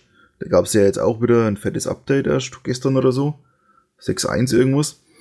Ähm, aus dem einfachen Grund, weil du natürlich halt auch diesen Webplayer hast, ne? Genau, das haben wir die auch dabei. Die haben ja so ein bisschen einen Cloud-Service, glaube ich, auch bei Pocketcasts. Genau, und, und das, das hat der Downcast ja nicht, ne? Nein, das bietet mhm. Downcast überhaupt nicht. Dann mhm. leider muss man sagen, wäre manchmal praktisch. Und zeitweise funktioniert es auch nicht so gut, wenn man sagt, man will ein iCloud-Backup machen. Da kann es dann durchaus passieren, habe ich mal so gerüchteweise unter hohen Luft gehört, dass man dann auch an alle Podcasts wieder manuell einrichten kann. Das dauert dann halt ein bisschen Zeit. Der gute stößt ja. man über Nacht an ne? und dann ist gut. ja, das Runterladen war nicht das Thema, dann ist mein, mhm. habe ich ein paar gar nicht mehr gewusst, dass ich die auch noch abonniert hatte, ja. Aber mittlerweile habe ich wieder alles das, was mir gefällt und das ist auch gut so. ja, was ich halt beim, beim äh, Downcast sehr schätze, gegenüber halt auch dem Pocketcast ist, dass wenn man bei Downcast, äh, zumindest zu der Zeit, wo ich das genutzt habe, war das so, äh, man hat einen RSS-Feed also hinterlegt, hat auf Aktualisieren gedrückt und das Client geht direkt zum Server von dem Podcast und schaut, gibt es eine neue Folge, ja oder nein. So. Mhm. Und beim Pocketcast ist es ja so, dass man da wohl auf seinem Konto oder wo auch immer ähm, praktisch bei Pocketcast direkt irgendwie ein Konto hat, sage ich jetzt einmal. Und wenn du einen Feed eingibst oder einen Podcast abonnierst, dann ähm, wird dir auf dein Konto geschrieben, auf, auf ein eigenes XML, sage ich mal, bei denen. Und die, und die, die, die Server von denen refreshen deinen Feed. Das mhm. heißt, ähm, wenn ich jetzt zum Beispiel den, also meine, eine, meinen Podcast veröffentlicht zum Beispiel, dann würde ich ihn über Downcast meinen Podcast aktualisieren, wäre sofort die neue Folge da, weil der Downcast direkt auf meine Seite geht und sagt, jawohl, das ist was Neues, hole ich. Und bei Pocketcast ist es wirklich so, ähm, Pocketcast aktualisiert meinen Feed auf irgendeinem Server, sage ich mal. So verstehe ich das zumindest. Und zwar nicht instant, sondern alle 20 Minuten, so ich mal, ne? Mhm. Ist und erst ähnlich, wie es iTunes macht. Und erst dann wird mir die neue Folge praktisch angezeigt. Ja, genau. iTunes, glaube ich, macht es ja von den Abständen her noch viel, viel schlimmer. Die haben ja da Stunden dazwischen, dass sie das äh, hm. Verzeichnis hm. aktualisieren. Hm. Und ich sag mal, am Anfang war es noch schlimmer beim Pocketcast, mittlerweile geht's. Also ich habe auch schon mal Stunden, eine Stunde gewartet. Mittlerweile ist der Intervall so zwischen, ich sag jetzt mal 10 und 15 Minuten, also das geht. Ähm, ja, aber in der Regel brauchst du es ja eigentlich auch nicht, ne? Weil, ne? Aber, ja, eh, es na? ist ja halb so schlimm. Ich meine, mhm. ich weiß, ich kenne das ja, man ist so gern so ein Early Adopter oder so Sachen und man freut sich, wenn man es gleich ganz am Anfang alles hat. Aber mhm. wenn man das ein paar Minuten später kriegt, im Endeffekt, ja, man kann sich ja eh nicht klauen. Und bist du dann jemand, der auch dann so Features nutzt wie ähm, kürze mir die Pausen oder doppelte Geschwindigkeit? Äh, ja, verwende ich durchaus. Ähm, bei aber wenigen Podcasts habe ich auf eineinhalbfache Geschwindigkeit laufen. Vor allem die, die eher länger sind. Die lasse ich schneller laufen. Wenn man eineinhalb sage ich, geht noch, da kann man wirklich angenehm noch zuhören, da klingen die Stimmen noch normal und man gewinnt, gewinnt ein bisschen Zeit. Das klingt jetzt blöd, ja. Aber wenn man viele Podcasts hat, will man auch relativ viel dann hören. Und darum habe ich es mir eben bei, bei längeren dann angewöhnt, das auf eineinhalbfach zu hören. Und bei ein paar lasse ich zum Beispiel das Outro wegkürzen.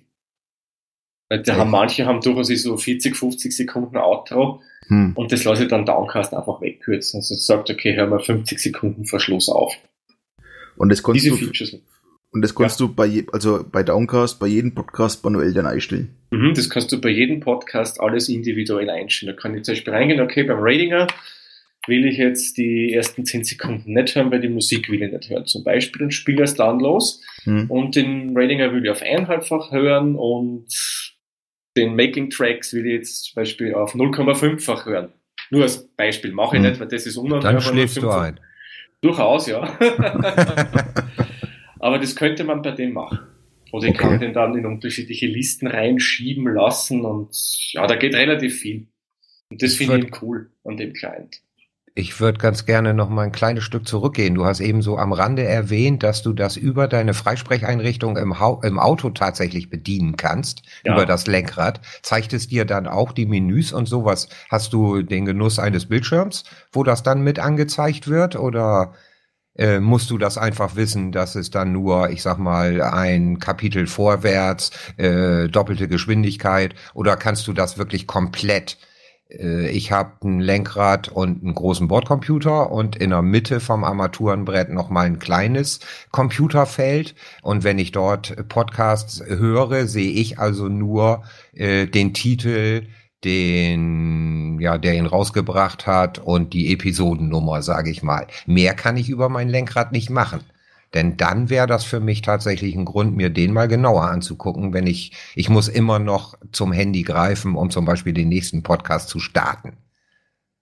Okay, ähm, das geht nicht mit Downcast. Also was okay. ich machen kann mit der Lenkrad-Fernbedienung, ich nehme an, du bist ja auch haben, wir haben ja durchaus, glaube ich, fahren wir ja Autos der vom gleichen Konzern. Fahren okay. ja jede Marke verdienen die gleiche Fernbedienung. Du kannst mit Downcast nur wirklich sagen vor zurück, wenn der Podcast Kapitelmarken hat, bringt er von Kapitelmarke zu Kapitelmarke. Wenn er keine hat, wird er gleich den kompletten, äh, die komplette Folge skippen und geht dann automatisch zum nächsten in deiner Playlist. Ah, okay, alles klar. Danke. Aber Menüsteuerung geht nicht leider. Okay, das würde danke, nur weil gehen, das wäre für mich ja. nochmal so ein Top-Highlight bei einem Podcatcher, dass die bedienungsfreundlicher während der Fahrt werden. Ja, das geht noch nicht, das geht nur mit aktuellen Geräten, was ich weiß, wenn das äh, Autoradio Apple CarPlay unterstützt ja, dann genau. könnte man Downcast auch komfortabler bedienen, weil die supporten CarPlay. Ich habe das okay. einmal mit einem Leihwagen probiert, muss sagen, das geht eigentlich ganz gut dann. Da ja, kann man dann, einfache Sachen übers Lenkrad machen. Mhm, okay, mein nächster hat es. Dann bin dann, ich gespannt. Dann kannst du es probieren, es sollte ja. funktionieren. Okay. Aber irgendeine App supportet noch CarPlay, aber frag mich nicht welche, was die Podcat? Möglicherweise es die Podcat war. Die gibt es noch, ja. Ja, ob es weiterentwickelt wird, weiß ich nicht. Ich habe schon ewig nichts mehr von ihr gehört. Also von den Entwicklern hat man schon ewig nichts mehr gelesen in Twitter.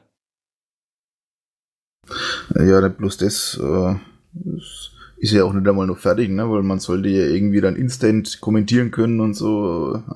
Ja, ja, das hat sie mir damals geschrieben, das soll kommen, aber ich glaube, das Feature kam dann nie. Er lief beim, ich habe ihn probiert, die hat man auch gekauft, dachte, okay, ja, probieren wir aus, ging ja vielversprechend, aber der ist bei mir nie wirklich sonderlich stabil gelaufen. Also das ist dann beim Download immer wieder abgestürzt, die App. Mitten im Auto, während ich gehört habe, zack, App war weg, na hurra, das macht Spaß. Und dann habe ich gesagt, na aus, das bringt nichts. Jo. Ich lese übrigens gerade die Pocketcast App äh, jetzt CarPlay tauglich, ne? Also. Ah, okay, die, das auch? die jetzt auch, okay. Mhm. Ja, vielleicht ziehen die ja alle wirklich so mit den ein oder anderen Upgrades dann zu, weil äh, ich sag mal, in ein, zwei Jahren wird jedes Auto das haben. Ne? Ich denke auch. Ja. Wenn man die jetzt schaut, jetzige Autos haben das eigentlich schon bei, sage ich mal, mittleren Ausstattungen durchaus schon dabei beim Autoradio CarPlay. Ja, das stimmt. Äh, ist eigentlich auch eine schöne Überleitung. äh, neben Podcast hören und Podcast machen haben wir ja eben schon von dir gehört, dass das Bierbrauen ein weiteres Hobby ist. Mhm. Aber machst du sonst noch irgendwas? Bist du sportlich sehr aktiv? Was für Hobbys betreibst du noch? Ja, da gibt's durchaus äh, einiges an Hobbys, die ich noch gerne mache, unter anderem das Kochen. Darum ja auch ein kulinarischer Podcast. Davon bin ich ausgegangen, ja. Ja, sehr gut. Ein weiteres Hobby für mich ist Yoga. Oh, okay. Das mache ich mittlerweile seit, ich glaube, acht Jahren. Und das macht mir nach wie vor großen Spaß. Und vor allem, ich habe damit angefangen, weil durch die viele sitzende Tätigkeit, die man als ITler hat, ähm, ja, ist es halt für den Rücken auch nicht gerade das Beste. Und da habe ich gesagt, ich muss irgendwas tun. Und dann bin ich eben auf Yoga gestoßen und habe mit dem angefangen und habe dann meinen Yoga, also meinen Yoga-Lehrer, das klingt jetzt so komisch, aber halt einen gefunden, mit dem es gepasst hat, so mit dem, diesen Stil, was der vermittelt. Und ja, da bin ich dann bei ihm geblieben in der Yoga-Klasse bei ihm und mache das eigentlich seitdem und macht mir nach wie vor großen Spaß. Und ich merke auch, dass man das mir persönlich einiges bringt. Und seitdem habe ich wirklich dann keine Rückenprobleme mehr.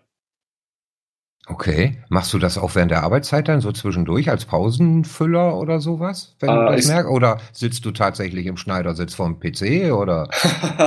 cool, aber das geht leider nicht. aber es gibt ein paar wenige Übungen, die man auch am Schreibtischsessel machen kann, die vor allem dann für die Hüfte und so weiter gut sind. Die mache ich gelegentlich. Und wenn du gefragt wirst, was du da machst, ich mach dir den sterbenden Schwan, oder? nein, nein, so darf man sich das nicht vorstellen. Also ich sage einmal so, eine einfache Übung, die wirklich jeder machen kann, die da für die Hüfte wirklich viel bringt, ist ähm, mit überschlagenen Beinen da sitzen. Also jetzt nicht so eng, sondern da hat man mehr oder weniger den Knöchel am anderen Fuß liegen und dann wippt man einfach mit dem Fuß, der am anderen Bein liegt, auf und runter und das hilft dem schon, dass die Hüfte ein bisschen geöffnet wird und das ein bisschen gelockert wird. Ganz einfache Übung, die kann man schön elegant okay, ja. Schreibtisch machen. Kann man jetzt fast hier probieren, wenn es nicht genau. so knirschen würde. Mein Hocker macht leider ein bisschen ja, Krach. Aber, aber, dazu müsstest du dich hier hinsetzen, Michael. Ach ja, stimmt. Ja, genau, wir stehen ja, ja alle. Wir stehen ja alle. Wobei, das hört man. Ich bin ja, also ich habe die letzte Folge vom Umbomocom gehört, wo er auch das vom äh, Podstock mitgeschnitten hat. Ja, genau. Und ich muss sagen, es war hochinteressant. Das ich war auch ein ganz toller Vortrag, wirklich. Super, also ich war echt begeistert. Ich bin auf diesen Podcast, muss ich auch sagen, leider viel zu spät aufmerksam geworden, erst durch diese Folge. Und jetzt bin ich fleißig auch am Nachhören, sage ich auch gleich dazu, weil das höre ich schon alles nach, aber die Folge hat mich schwer beeindruckt. Die ja, Unterschiede, die man da gehört hat, Wahnsinn. Ja, und vor Ort war es auch wirklich, das hat er ganz toll gemacht. Und Christian ist ja nun auch wirklich ein super abwechslungsreicher Mensch. Ne? Wenn du dann so auch seinen Podcast jetzt, wenn du es nach und nach nachhören wirst, äh, wie vielseitig der ist und der ist für alles offen und äh, ja. also ich mag den unheimlich gerne und ich höre ihn auch sehr gerne. Sehr angenehme Stimme, äh, gute Qualität und also man merkt schon, dass er weiß, wovon er redet, egal welches Hobby er gerade macht. Ne? Das stimmt, das stimmt, das merkt man bei ihm schon sehr. Ja, zurückzukommen zu meinen Hobbys. Ähm, ich sage immer, der Laufsport wäre durchaus ein Hobby, wenn der innere Schweinehund nicht wäre. Wenn ich nämlich laufen bin, ich mache das wirklich leidenschaftlich gerne, das macht mir viel Spaß, aber bis so weit kommt, ist manchmal ja. Und Wandern ist auch etwas, was ich persönlich sehr, sehr gern mache. Und in Kombination damit gibt es ein Hobby, Michael, du betreibst es selber ja auch, Geocaching. Ja, da, und das, das dazugehörige ich, Wandern und sowas eben halt genau, auch. Ne? Ja. Das mache ich jetzt auch schon Geocachen seit elf Jahren mittlerweile. Seit elf Jahren? Da bist du ja, ja einer der ganz alten Hasen. Oha. Oh, da gibt es noch welche, die betreiben das noch länger. Ja, natürlich, klar. Es gibt welche, die von Anfang an in Deutschland, glaube ich, der älteste, den ich kenne, ist seit 2002 dabei. Aber, Sowas haben wir auch in Österreich, da gibt es auch. Okay. Also elf Jahre ist schon eine Nummer, ja, doch. Ja, ja. Na, Und auch immer noch aktiv oder? Nicht mehr, mehr so sehr. Es ist weniger geworden in den letzten drei Jahren, auch wegen der Kinder, weil es nicht mehr, mehr so geht wie früher. Ja, die sind auch noch nicht in dem Alter, wo sie selber Spaß dran haben. Ja. Irgendwann beim, kommen sie dann in das Alter, wo sie keinen Spaß mehr dran haben. Das kommt sicher auch irgendwann. Beim Größeren merke ich schon, der hat da schon Interesse daran. Aber es ist weniger geworden, muss man schon sagen. Aber wenn, machen wir es nach wie vor mit Spaß. Immer schon wie vor mit Spaß an der Sache dabei. Ja, das muss ich auch sagen. Bei mir ist es auch wesentlich ruhiger geworden, aber ich gehe immer noch gerne auf Events und suche auch immer noch mal, auch so tagsüber, wenn ich mal zwischen den Terminen ein Stündchen Zeit habe. Wenn man früher bei McDonalds gesessen hat und dumm gewartet hat, dann gucke ich heute halt aufs Handy und wenn dann irgendwas in 500 Meter Umkreis zufällig liegt, dann gehe ich da auch hin, egal mhm. ob es eine Tüdeldose ist oder was Schönes ist. Ne? Ich habe ja. auch immer noch Spaß dran, aber ich sehe es halt auch nicht mehr so verbissen wie damals am Anfang. Genau. und was mir auch, ich sage mal, geholfen hat, dass ich von den Foren dann weg bin, weil wie zu Forenzeiten war das schon sehr verbissen in die ganze Sache dann und da hat man sich sinnlos in Dinge reingesteigert und jetzt sehe ich das auch viel, viel lockerer und dadurch macht es auch wieder mehr Spaß jetzt.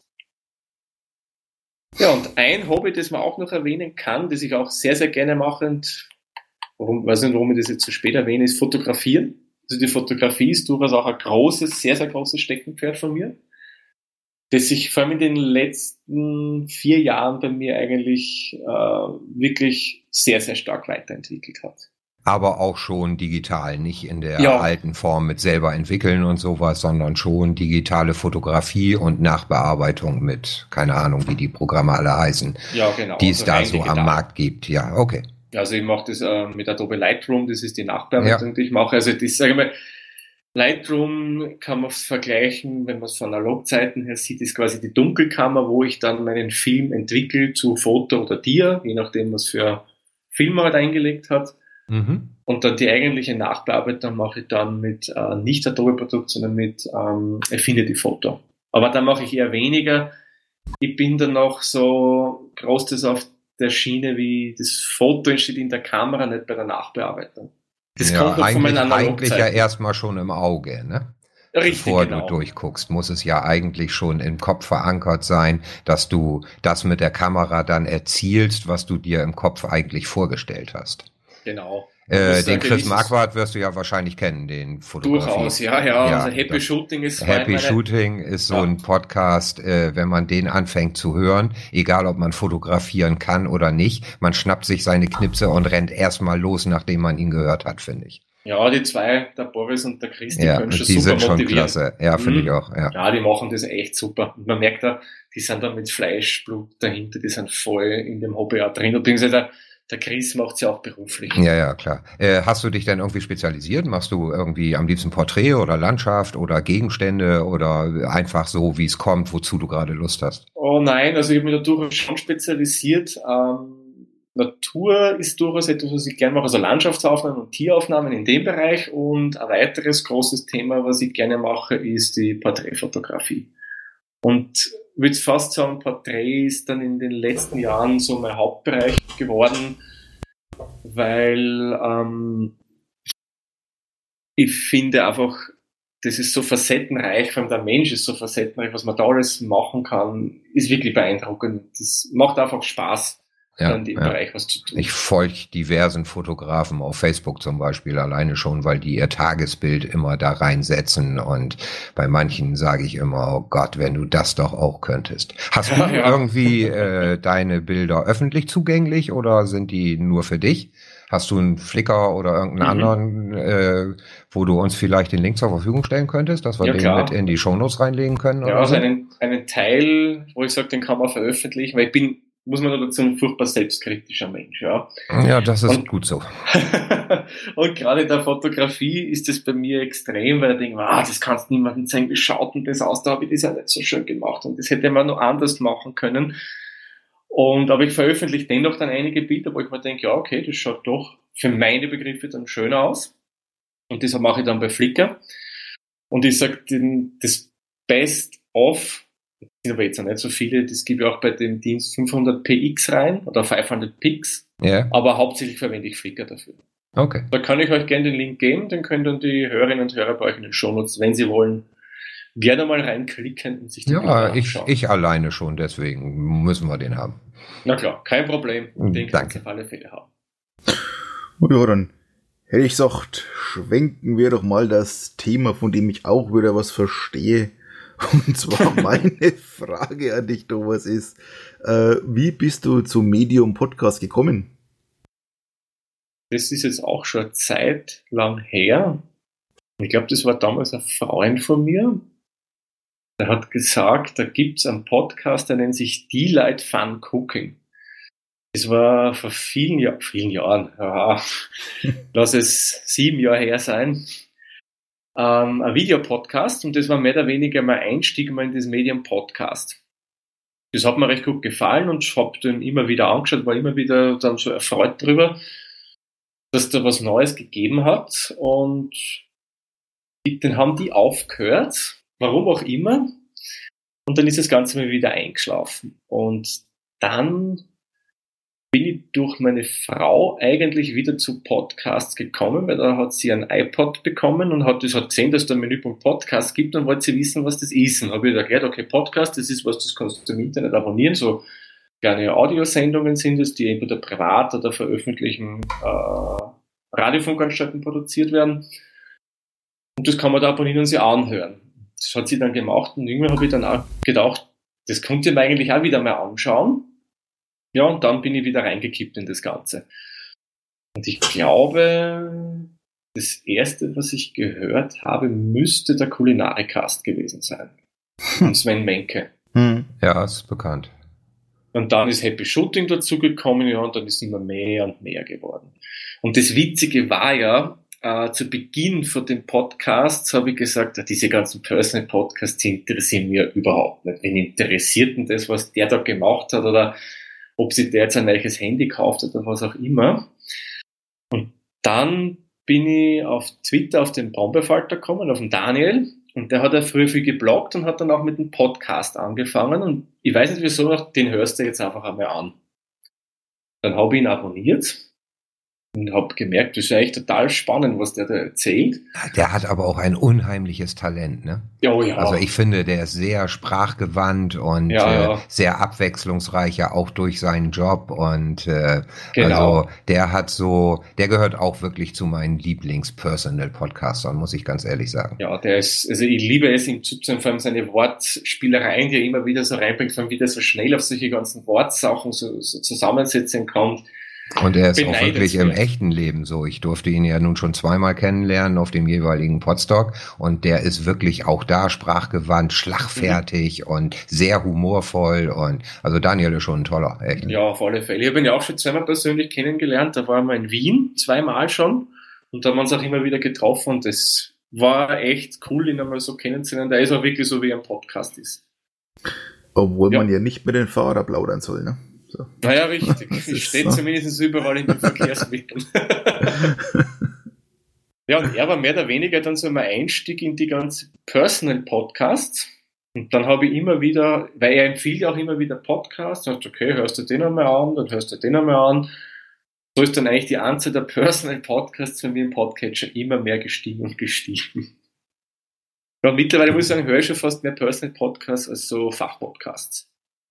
Den allerersten hast du jetzt ja schon erwähnt, auch wenn ich zugeben mhm. muss, den kannte ich gar nicht. Das war aber ein Videopodcast, sagst du auch. Der lief dann, quasi, lief dann quasi über YouTube damals schon. Hm, nein, das war auch über iTunes. Die haben das über, Ach, über iTunes-Verzeichnis ah, okay. publiziert. Okay. Äh, wie viel hast du aktuell drin in deinem Podcatcher? Weißt du das so aus dem Kopf? Ungefähr eher also 50 so, oder eher 100 oder? Na, um die 70, glaube ich, müssten es momentan ah, sein. Auch tatsächlich. Und wie viel hast du noch auf Halde, was du nachhören musst? Ah, viele Folgen. Ich glaube, ja. momentan bin ich so bei 68. Ja, okay. Also deine nächste Woche ist auch gerettet. Ah, durchaus. Vor allem gibt es ja da so Personal Podcasts, die, glaube ich, dienstags aufnehmen immer, wenn ich es richtig im Kopf habe. Das sind mehr. Ja, die dauern ja nicht so lange. Ach ja, drei Stunden und mehr mittlerweile. naja. Naja. Ja, ich weiß nicht, warum euch habe ich relativ, also den Ratinger habe ich relativ spät kennengelernt aber dafür umso mehr dann zu schätzen gelernt. Also der ist dann auch einer meiner Stammpodcasts geworden. Wo es mir aber ehrlich gesagt schwerfällt, dass ich immer am Ball bleibe, weil die doch länger dauern, dann Wochen kommt der wieder dazwischen, dann hat der Anerzähler wieder so viele neue Folgen rausgebracht, die will ich auch wieder hören. Äh, Hörst du denn wirklich dann tatsächlich alles nach und lässt die Liste lang und länger werden? Oder bist du da, naja, ich oute mich jetzt mal so wie ich, wenn ich dann merke, das schaffe ich überhaupt nicht mehr und dann liegen da womöglich 14 Tage und der nächste hat schon den dritten wieder raus. Äh, löschst du dann auch oder hörst du sie tatsächlich alle nach dann? Teilweise, muss ich sagen. Also ich schaue mir dann die Shownotes an, was steht da drin, was für Themen haben sie dieses Mal, jetzt egal jetzt welcher Podcast, ja.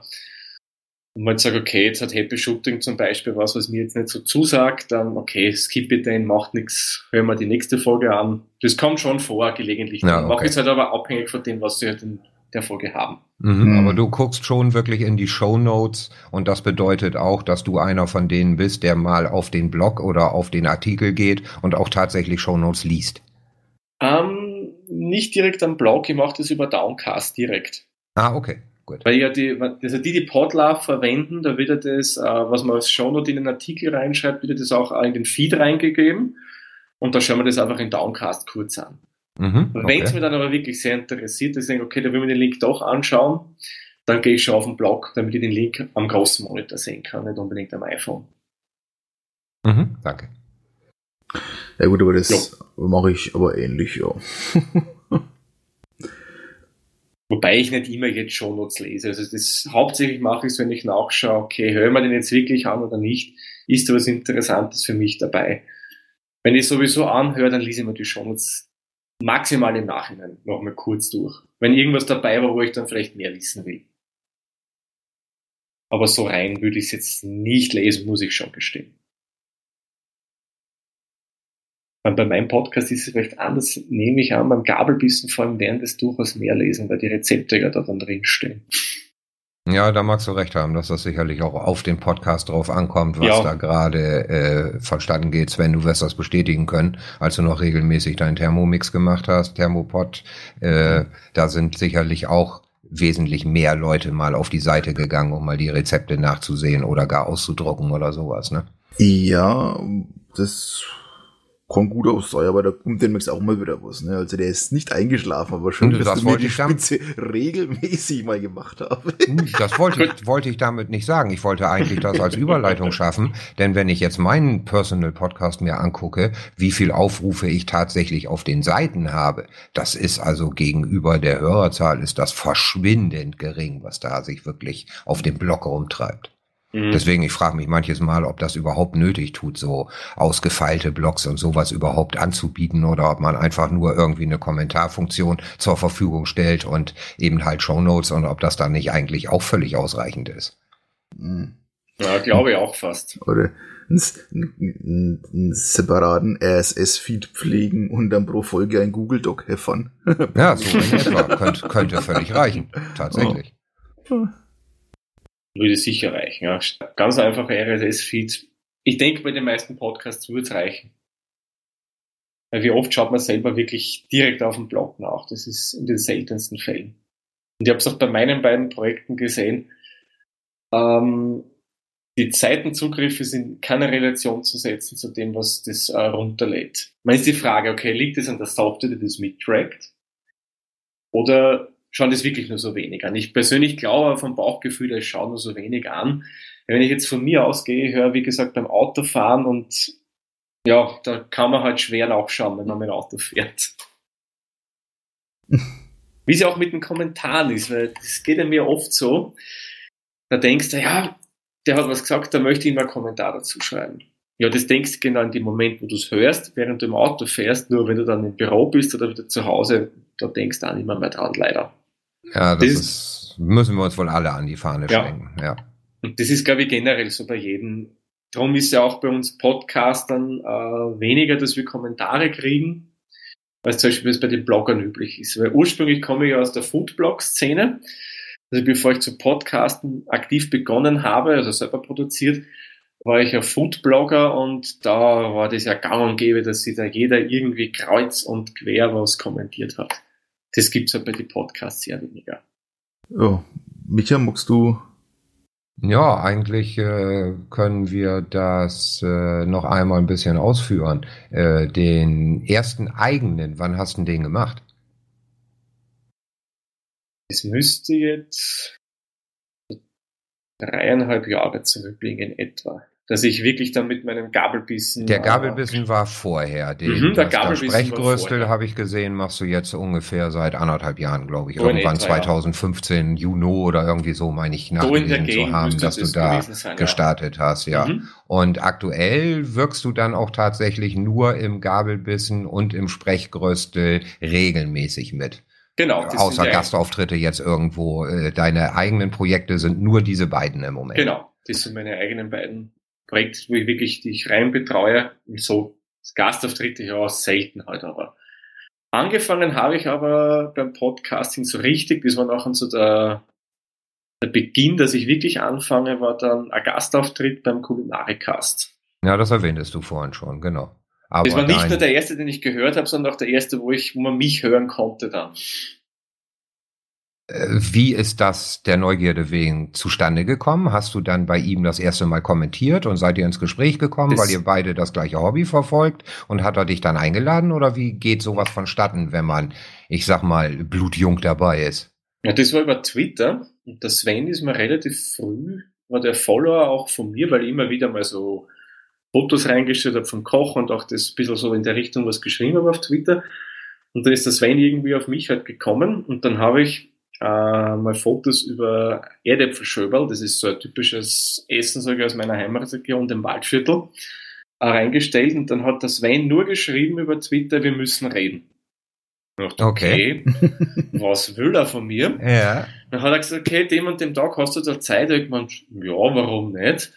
Gut, äh, gib mir mal kurz einen Skype-Namen und so weiter. Habe ihm das halt gegeben und an dem Tag hat er dann angerufen. Und auf einmal, wie fängt er an? Herzlich willkommen zu einer neuen Folge des Kulinarikcasts. Denke mir, was ist oh, jetzt los? Sprung ins kalte Wasser, schön, ja. Mit dem habe ich überhaupt nicht gerechnet.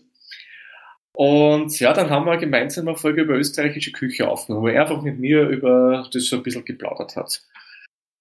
Okay, also ich muss sagen, ich habe den Sven Menke über den Holgi kennengelernt. Der hat ja mal mit ihm zusammen die Kombüse gemacht seinerzeit. Mhm. Und äh, also von vornherein, äh, ich bin nicht wirklich einer, der gerne kocht, aber ich bin einer, der sehr gerne isst mhm. und unschwer zu erkennen.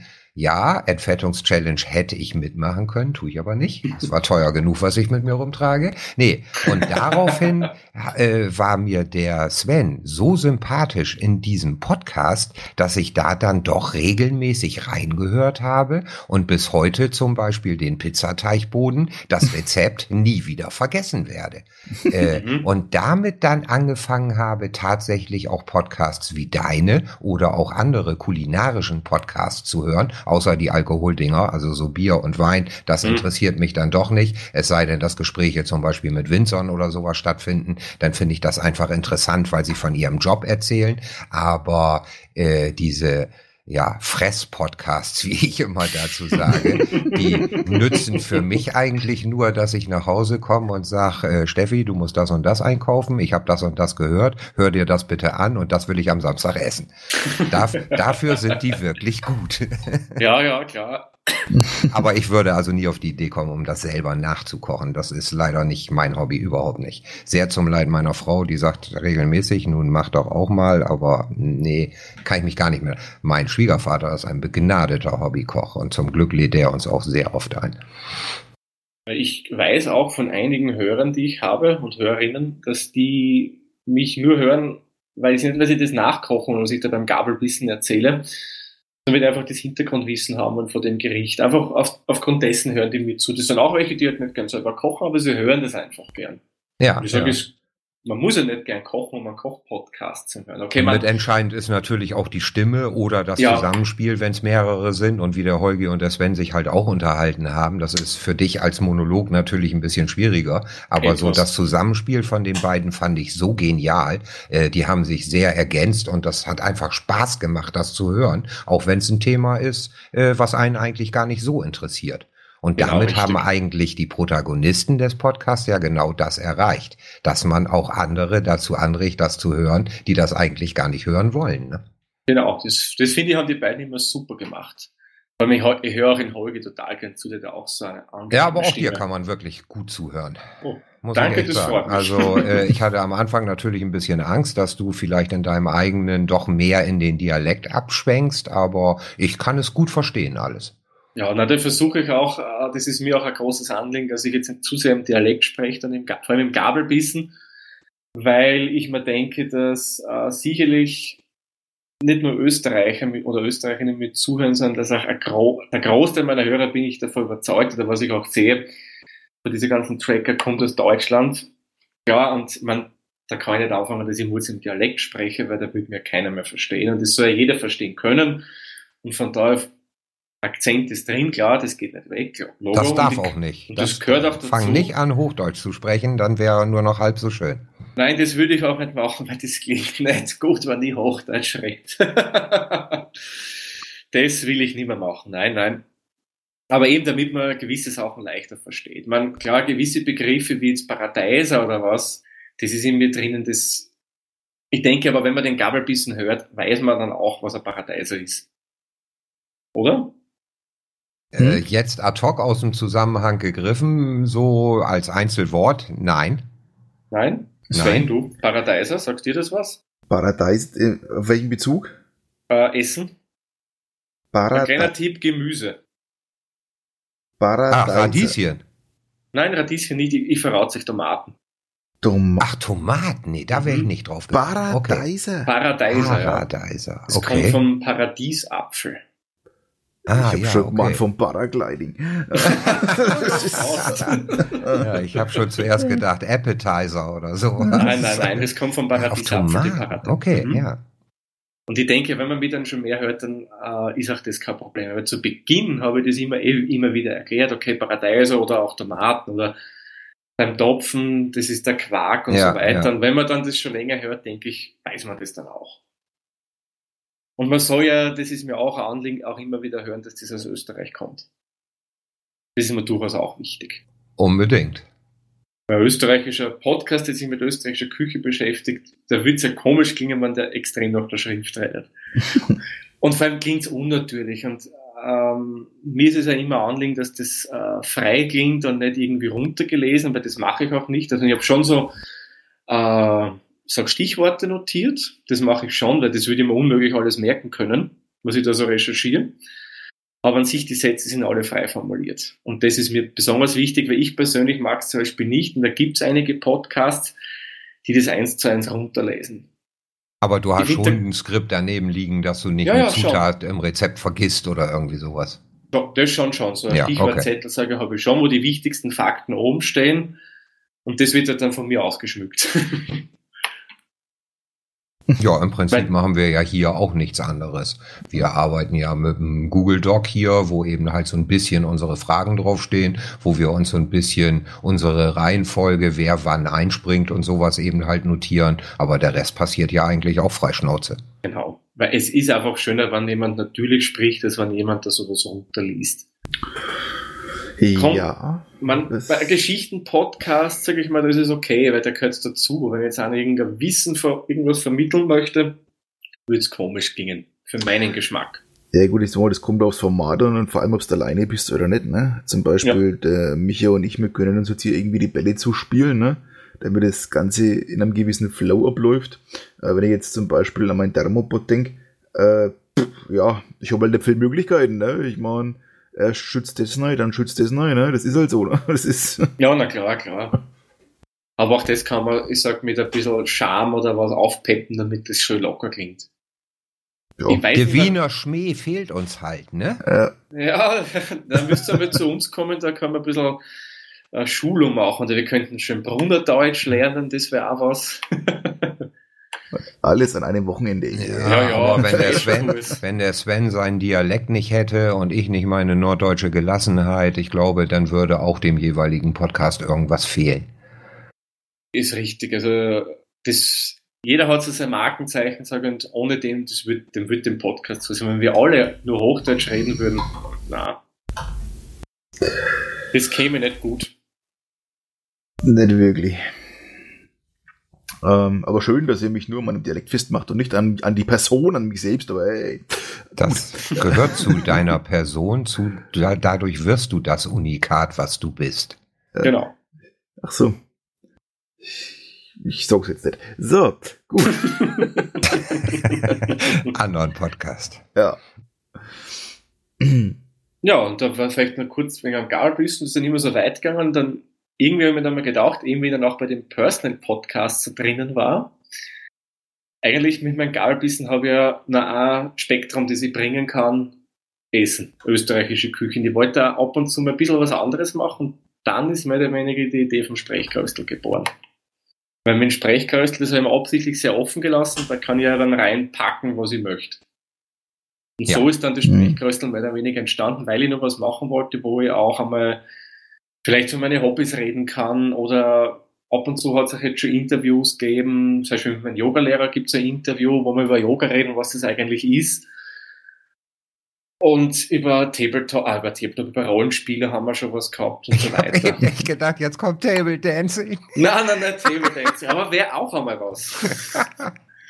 Weil eine der damaligen Grundideen äh, vom Sprechkröstel war auch, dass ich Berufsgruppen hernehme, mit denen spreche, die vielleicht nicht so in der Öffentlichkeit so zu Wort kommen.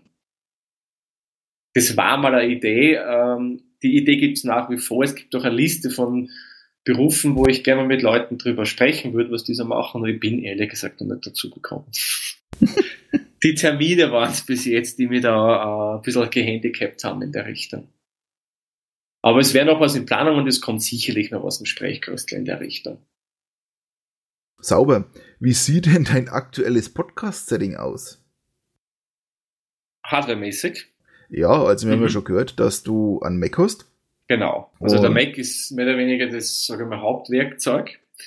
Beim Mikrofon habe ich, äh, man kann sagen, drei Sachen. Gabelbissen nehme ich primär ja am Mac auf mit meinem Samsung Meteor, das ist ein Großmembran-Mikrofon, muss ich sagen, für den Preis, was es kostet, war das wirklich genial. Das hat mir seinerzeit der Holgi sogar empfohlen, weil da hat der Sven Menke gemeint, frag einmal den Holgi, der kann da sicherlich was in dem und dem Preisbereich empfehlen. Und da hat man das, das dann empfohlen und ja, das ist es dann geworden und bei dem ist es auch geblieben. Dann habe ich noch zusätzlich, das verwende ich aber eher im Sprechkröstel, beziehungsweise gibt es in Gabelbissen auch die Rubrik Gruß aus der Küche. Da podcaste ich, äh, während ich gerade was koche. Da verwende ich ein Testcam DR05. Das ist so ein mobiles Aufnahmegerät. Und für das habe ich noch zusätzlich dann ein rotes Smartlife Plus äh, Aufsteckmikrofon, so ein kleines Lavalier, glaube ich, sagt man zu dem. Das verwende ich aber. Ja, diese Ansteckdinger, ne? Genau. Ja. Das verwende ich dann aber wirklich dann, wenn ich äh, unterwegs bin. Zum Beispiel beim Sprechkröstel gibt es gelegentlich auch Folgen, wo ich unterwegs was aufnehme während dem Fahren. Dann nehme ich das, habe es angesteckt oder wenn ich koche, habe ich das angesteckt, damit ich eben beide Hände frei habe. Ja, und softwaremäßig verwende ich ähm, Reaper mit dem Ultraschall-Plugin. Und das muss ich sagen, war am Anfang ein bisschen kompliziert für mich, weil Reaper hat einem schon ein bisschen erschlagen. Weil davor habe ich äh, Audacity oder Audacity, da weiß ich auch nie, wie man das ausspricht, verwendet. Mhm. Und das ist ja doch was anderes, als der Reaper ist. Ja, und mittlerweile verwende ich den und dank der vielen Videos, die es ja jetzt auch im Netz gibt mit Ultraschall, bin ich eigentlich bei der Software geblieben und die gefällt mir eigentlich sehr, sehr gut, muss ich sagen. Ja, und das, was auch viele verwenden, Auphonic. Okay. Wenn es dann fertig geschnitten ist, exportiere ich das als FI, also als FLAC-Datei. Das lade ich dann bei Auphonic rauf und der macht dann den Rest. Also. Um, ähm, du, du schneidest dann aber auch mit dem Reaper oder nimmst du den nur zur Aufnahme? Nein, mit dem schneide ich auch. Also mit dem schneide ich und beim Gabelbissen habe ich auch Kapitelmarken und die setze ich auch alle mit Reaper dann. Beziehungsweise, mhm. wenn es einmal zu Interviewsachen kommt, mache ich das auch alles über Reaper und äh, das Studio Link Plugin mittlerweile. Okay. Da, da habe ich noch keine Erfahrung sammeln können. Also da bin ich raus und mit zwecks mit Reaper noch mit äh, Studio Link. Also da ja, ich kenne das auch nur von dem, wenn man mal irgendwo auf dem Podcamp oder irgendwo halt einen Vortrag darüber gesehen hat. Oder jetzt beim Podstock habe ich mir den äh, Udo angehört, der hatte darüber auch noch was erzählt. Und aber ich traue mich auch nicht so richtig ran. Ja, das ist schon ein sehr mächtiges Werkzeug. Ist übrigens von denen, die seinerzeit Winamp programmiert haben. Die haben den Reaper gemacht. Mhm. Winamp war ja damals, finde ich, eine coole Software. Ja, das oh, war damals ja. einer der besten. Ja, wie leidenschaftlich gern verwendet. Man merkt auch, dass da noch die Liebe zu dem Ganzen da drinnen steckt im Reaper.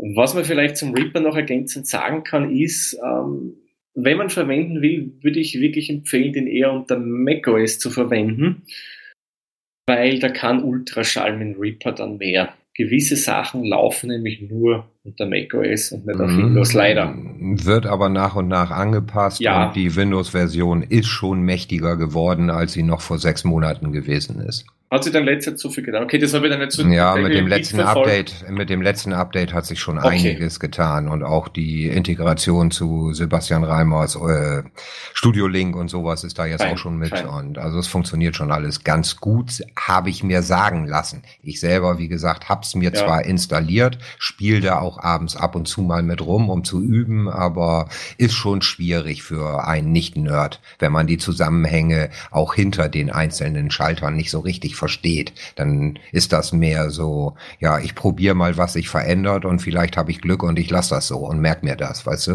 Das ist nicht ja. wirklich lernen, das ist rumprobieren, äh, ja, auf, auf niedrigstem Niveau eigentlich. Also da würde ich gerne mal so einen, so einen richtigen Workshop besuchen, so von äh, wirklich blutigem Anfänger von der Installation bis zur ersten Nutzung. Sowas würde ich gerne mal auf irgendeinem Event in Anspruch nehmen. Mhm. Na, da gäbe es sogar von den Ultraschallmachern, muss ich sagen, wirklich gute Videos, die auch wirklich von Null auf beginnen, die da erklären, okay, so wird das installiert, auf das was musst du achten, etc. Das, hm, das würde hat es der geben. Hati mir schon mal erzählt, dass ich mir die unbedingt angucken soll. Das habe ich allerdings auch noch nicht getan, muss ich sagen. Ja, stimmt. Okay, da kannst du mal reinschauen. Das finde ich bringt dir schon einiges. Das hat mir bei einigen Features durchaus was gebracht. Aber freut mich zu hören, dass jetzt auch für die Windows-User vom Reaper dann da jetzt mehr kommen wieder an Features, weil das, das habe ich durchaus irgendwie schlecht gefunden, dass man da hauptsächlich halt den Mac bevorzugt. Ich glaube auch schon, dass sich das so nach und nach immer mehr durchsetzt in der Podcaster-Landschaft, ne? Der Reaper? Also, äh, ja, überhaupt. Ja. Reaper, Ultraschall, Studio ja, Link und äh, Podlove und äh, ja, so diese ganzen Standards, die ja pro probiert werden, irgendwie an den Markt mhm. zu bringen, glaube ich, werden sich auch äh, positionieren im Laufe der nächsten Jahre.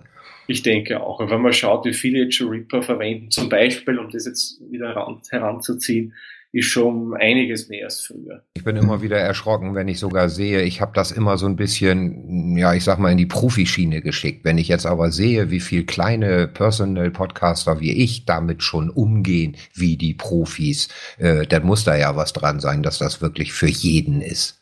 Ja, beim Lizenztechnisch ist es auch für uns Podcaster interessant, weil da kostet die Lizenz auch weniger, als wenn du eine große, also die große kommerzielle oder so kaufst. Da gibt es auch preisliche Unterschiede. Vom Funktionsumfang nicht. Du hast halt dann nur lizenztechnisch die Einschränkung, dass du halt dann keine kommerziellen Sachen damit machen darfst. So wie bei der Auphonic Desktop App. Hm. Ja, ist das da auch so? Okay. Hm. Weil da bin ich ja reiner Web-User. Hm. Okay. Ähm, ja, wie gesagt, die, diese Repo und so, also pff, ja, ich sage mal, dieses Feature halt mit dieser Erweiterung eben dann für Studio und Link, da macht es durchaus Sinn machen, sag ich mal, ne? Oder, aber ansonsten, ich habe aktuell ehrlich gesagt nicht das, den Bedarf da dran, ne? Ich mache halt alles noch oldschool hier über Magic Music Maker, ne? Und mhm. manchmal sogar auch über Audacity, hey. also, ja. Ja, ich finde ja auch, gerade bei Software ist es wichtig, egal ob es jetzt das Betriebssystem ist oder die Audio-Software, die man verwendet, oder egal jetzt, wurscht was, wurscht welche Software, da soll man sich nicht irgendwo für andere Leute wo reinpressen lassen, nur weil die jetzt sagen, oh, Ultraschall, so cool und da kann man so viel machen. Wenn einem persönlich äh, das User-Interface nicht liegt oder der Workflow, den man mit dem Ding hat, soll man es auch nicht verwenden. Da soll man bei dem bleiben, ähm, wo man sich auskennt, wo man sich wohlfühlt und nicht irgendwo reinpressen lassen, weil das kann nicht funktionieren. Du sprichst mir aus der Seele. Ja, ich also möchte mich wirklich wohlfühlen, weil nur dann macht es mir ja auch Spaß. Genau. Und wenn ich ständig vor Probleme bin und eigentlich keinen Spaß daran habe, werde ich über kurz oder lang das Ganze aufgeben, vermutlich. Und deswegen bleibe ich bei dem, was mir Spaß macht. Und das ist auch Rechtfertigung genug dafür. Und solange wie das dabei zum Schluss rauskommt, was ich damit machen möchte, gebe ich dir völlig recht, es ist völlig wurscht, wie man das macht. Genau. Und wenn das jetzt mit dem ich sage jetzt einmal übertrieben, mit dem stinknormalen äh, Aufnahmeprogramm von Windows ist, ist es okay. Wenn du damit auskennst und du damit zufrieden bist als Podcaster, nimm's. Warum nicht? Spricht ja nichts dagegen. Mhm. Man kann jetzt halt nicht so viel, aber jetzt nur um ein ganz ein krasses Beispiel zu bringen. Und darum, ich bin ja auch mit einer von den Apple-Usern, der jetzt zu jedem hingeht und so meint, der muss jetzt die große Vision machen und jeden da ein, ja, du musst da unbedingt das kaufen, du musst ein iMac haben, du musst ein MacBook haben. Würde ich nicht machen, weil, wie ich vorher gesagt habe, jeder soll das nehmen, wo er sich wohlfühlt, weil nur dann arbeitet man und verwendet man die Dinge auch. So ist halt meine Einstellung zu dieser ganzen Sache. Hm, ja, wie gesagt, also ich habe schon immer den Magic Music Maker, da kenne ich mir halt blind aus, ne? Und, ja, und dadurch bist du schnell beim Schneiden. Wenn du jetzt so sagst, okay, du willst die Folge, die wir jetzt aufnehmen, da mit Reaper schneiden, hm. da wird das Schneiden äh, wesentlich länger dauern als die Aufnahme vielleicht. Ja, aber ich denke mal, das macht halt auch die Erfahrung weg, ne? Das ist ja ganz logisch. Ähm, ja. Wenn man blind weiß, wo was ist, dann wenn du sagst Erfahrung, ja. da erinnere ich mich an die Anfangszeiten vom Gabelbissen zurück. So Gabelbissen-Folge dauert also im Schnitt 20 bis 30 Minuten. Und damals hatte ich reine Audioproduktion. Das war Aufnahme mit Schnitt, so vier bis fünf Stunden für 20 Minuten Endergebnis. Weil ich damals, ich weiß nicht wieso, ja, habe ich jede Pause rausgeschnitten. Damit es aber noch natürlich klingt, habe ich ein bisschen was gelassen. Und zum Beispiel irgendwo ein Atemgeräusch war, zack, weggeschnitten und so weiter. Ich habe mir das alles angehört. Dann bin ich nochmal zurückgegangen. Ja, der Schnitt hat man nicht gefunden, habe das nochmal rückgängig gemacht, habe nochmal neu geschnitten. Und dann mit der Zeit habe ich einfach gelernt, eigentlich braucht es das nicht. Weil es ist ja ein gewisser Charme, sage ich mal, wenn das nicht so 100% jetzt nach öffentlichen Rundfunk klingt. Das macht ja das Podcasten meines Erachtens auch aus, dass man in gewisser Hinsicht hört, dass da Privatpersonen dahinter stehen, nicht irgendwelche großen Firmen oder öffentliche Anstalten, die da irgendwelche Top-Produkte raushauen wollen. Ja, ich gebe dir dafür. Das hat einfach Charme. Und ja, das taugt mir einfach total am Podcast. Ja. Also es gibt sicherlich so ein paar Sachen, die würde ich auch rausschneiden. Wenn mir jetzt also hier wirklich so ein herzhafter Aufstoßer rausrutschen würde oder so, den würde ich also hier auch rausnehmen. Aber so vom Grundsatz her gebe ich dir recht. Ja. Äh, wir machen oder ab und an bin ich noch an dem Geocoin Stammtisch bezeichnend dabei und da sind manchmal wirklich die Pausen zwischen den Themen extrem lang und da kürzen wir also auch mal eine Pause und sowas. Aber es muss immer noch so ein bisschen so drin sein, dass es sich wie ein normales Gespräch anhört und nicht wie drei Kapitel, die einfach stumpf zusammengeschnitten werden, finde ich. Genau, richtig. Das sehe ich genauso es soll durch noch natürlich wirken, aber nicht über, überprofessionell, dass das so extrem präzise und was auch immer geschnitten ist. Mhm. Ähm, da möchte ich dann gerne mal, äh, weil du das gerade ansprichst, natürlich, ähm, noch mal mehr jetzt erfahren, dass du in der IT arbeitest, hier Webprogrammierung machst, Webseiten etc. Also dann kennst du dich ja auch bestimmt im Hosting aus. Ähm, die Frage dazu ist, ähm, wie hostest du deinen Podcast? Also hostest du den über ein Webpaket? Hostest du den über einen Dienst wie dieser und wie sie das heißen? Oder machst du selber oldschool hier einen V-Server oder irgendwas und darauf dann manuell Apache installiert, PHP etc.? Da bin ich dann durchaus ein bisschen bequem, weil ähm, so nerdig man sein kann, aber so V-Server muss ich nicht haben ist cool, ja, aber das war durchaus ein bisschen zu viel Aufwand. Also ich hoste beide Podcasts über Webpaket und bin eigentlich hochzufrieden mit meinem Provider, weil die Geschwindigkeit, was man da anbietet, ist wirklich okay. Das geht flott, muss man sagen, vom Download und so weiter. Und auch die Features, die die mir anbieten, sind super. Ich kann nicht nur jetzt, bin da sehr eingeschränkt, sondern ich kann sie meine Instanz am Apache Webserver konfigurieren. Ich kann die ganzen PHP, das PHP-Umfeld so konfigurieren, wie ich das haben möchte. Ich kann mir durchaus auch Cronjobs äh, einrichten. Kurz zu erklären, wenn man jetzt der Begriff Cronjobs nicht sagt, das sind zeitgesteuerte automatische Abläufe von irgendwelchen Dingen, wie zum Beispiel ein Backup. Da kann ich mit dem sagen, okay, um 20 Uhr machen wir ein Backup der Dateien. Das wäre zum Beispiel ein klassischer Cronjob. Mhm. Also da kann ich relativ viel machen und mit dem bin ich eigentlich zufrieden. Mhm. Und von daher bleibe ich bei meinem jetzigen Provider auch. Außer es sollte sich drastisch irgendwas ändern, dass die Servicequalität zurückgeht oder dass der meint, okay, wenn wir werden einmal um 70% teurer oder was auch immer. Und so bin ich halt sehr zufrieden. Und die Seiten, die du nutzt, machst du das über WordPress oder über Blogger oder über irgendwelche anderen oder programmierst du das alles selber oder wie funktioniert das bei dir? Nein, also das ist alles self-hosted WordPress. Also sowohl Sprechkröstel als auch Gabelbissen haben eigene WordPress-Instanzen. Ja, und die, da verwende ich auch Podlove und ich glaube, ohne WordPress kannst du Podlove eh nicht verwenden. Ja. Und von daher verwende ich halt WordPress eh schon. Und mit selbstgeschriebenen Themes oder greifst du da auch auf fertige zurück? Da habe ich ein fertiges einmal gekauft von den Elmer Studios, weil die haben euch sehr zugesagt, die sind schon mhm. schlicht. Mhm. Und das habe ich dann meinen eigenen Bedürfnissen auch angepasst. Ist ja auch ein bekannter Laden für gute ja. Themes, ja. Und die finde ich sind vom Preis-Leistung her echt in Ordnung, muss ich sagen. Wenn ich mir da andere Schmieden anschaue, was die nehmen, no, und bei denen passt. Und vor allem da hat man auch die Möglichkeit, dass man selber ein bisschen rumbastelt und da ein bisschen was so ändert und so. Ja, das kommt ich. eigentlich ganz gut dann so bei mir. Mhm.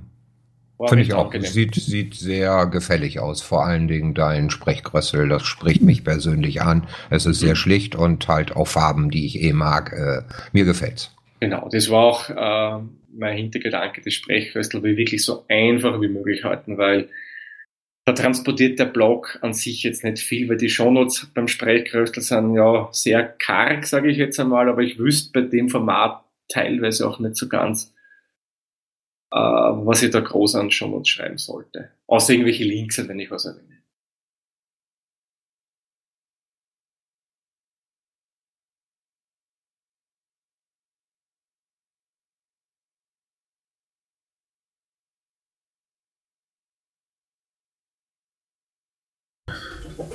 Hast du denn schon Planungen für neue Projekte oder sagst du dir, die beiden, die ich habe, das reicht mir, damit bin ich ausgelastet, alles andere würde über Hobby hinweggehen und fängt an stressig zu werden oder hast du schon was im Kopf? Ja, es gibt eine Idee, die ich eh schon seit einiger Zeit im Kopf habe, aber die muss jetzt noch so richtig, wie soll ich sagen, ausgebrütet werden, um es einmal so zu formulieren. Man kann kurz anteasern, es wird sich um den Dialekt drehen. Ah, okay. Da möchte ich gerne was machen. Und wie genau und auf was ich mich da spezialisiere, da habe ich noch nicht so richtig ein perfektes Konzept im Kopf. So ganz spontan sage ich die österreichischen Landfunker. jein, jein. Du also brauchst nicht zu verraten, das schoss mir bloß gerade so durch den Kopf. Mir wär, fehlte wär leider der österreichische Begriff für Land und Funker. Ich weiß nicht, vielleicht wäre das sogar ein netter Name, keine Ahnung. Ja, könnte man machen. Nein, es ist ein bisschen, soll ein bisschen andere Richtung gehen, als die Landfunker sind. Weil ihr seid ja. die Funker vom Lande, oder was? Nein, nein. nein, nein, nein. Ich meine vom Konzept her. Oh. Was ich, ja, was dann so sind wir Ideen gespannt. Hätte. Ja ja, da, man darf gespannt sein. Ich hoffe, ich kann das Projekt noch in diesem Jahr endlich launchen. Ich muss mir es halt, wie gesagt, wie, wirklich nur gescheit durch den Kopf gehen lassen. Weil es ist ja nicht so eine kurze Geschichte, wenn das ich vielleicht vier, fünf Folgen mache und dann gehen wir die Ideen aus. Will ich nicht. Das soll durchaus auch was Längeres werden. Also länger jetzt von, von den Folgenanzahlen, was kommen wird nicht von der ja, Aufnahme ist dauer. schon klar. Und im Monolog oder möchtest du da Gäste für haben oder ein festes Team oder magst du dazu was sagen? Also ich hätte durchaus gern mal einen Podcast, wo wir zu mehr aufnehmen, zu zweit oder noch mehr. Und ich könnte mir vorstellen, dass ich jemand, also mir würde jemand sagen wir, so im Kopf vorschweben, der da mitmachen würde, den das interessieren könnte. Okay. Aber das ist auch nicht wirklich äh, konkret. Da muss ich, bevor ich ihm das alles einmal äh, vorstellen, so möchte ich da mal das Konzept erst richtig fertig machen. Dann bohren wir jetzt auch nicht weiter. Okay. Aber behaltet es alle im Hinterkopf, da kommt was. Auf jeden Fall. Und sobald es einen Feed gibt, weil du weißt ja, Klaus Backhaus, ne? Ja, unser ja. Vervielfältiger vor dem Herrn, unbedingt genau. rüberschicken. Auf alle Fälle. Liebe Grüße an Klaus, vielen, genau. vielen Dank für deine ganze Arbeit. Ja, das Engagement von ihm ist wirklich top, muss man sagen. Das ist, das ist super, taugt mir total von ihm. Und ich höre mir auch selber gern zu. Was wünschst du dir denn für die deutschsprachige Podlandschaft? Gibt's da irgendwas? In gewissen Bereichen würde ich sagen mehr Toleranz. weil ich habe oft äh, so das Gefühl, dass es da gewisse Riege an Podcastern gibt, die halt so über vor allem die Personal Podcaster so ein bisschen, naja, was würden der quasi, der redet dann so was, was der so privat macht, der vermittelt ja kein hochwissenschaftliches Thema. Hm. Die schauen ein bisschen runter, habe ich bei manchen das Gefühl, ja, vielleicht ist es ein, ein falsches Gefühl von mir, die bildet man da irgend groß was ein, aber das kommt mir manchmal so vor. Und da fände ich es gut, wenn da ein bisschen mehr Toleranz einfach da wäre, weil ich sage mal, es ist Platz genug im Internet, wie man so schön sagt.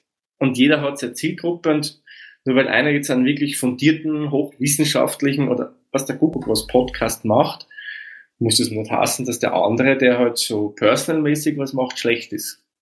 Der hat, jeder hat seine Berechtigung und jeder hat sein Zielpublikum. Garantiert. Und mhm. ich kenne jede Menge Hörer, die keinen Spaß an Wissenschaftspodcasts haben, gerne unsere Personal-Dinger hören. Mhm. Und dann gibt es welche, die sich beides anhören. Und äh, wie du schon sagst, jeder hat seine Berechtigung. Und äh, wenn das nicht ankommt, werden die von ganz alleine sterben.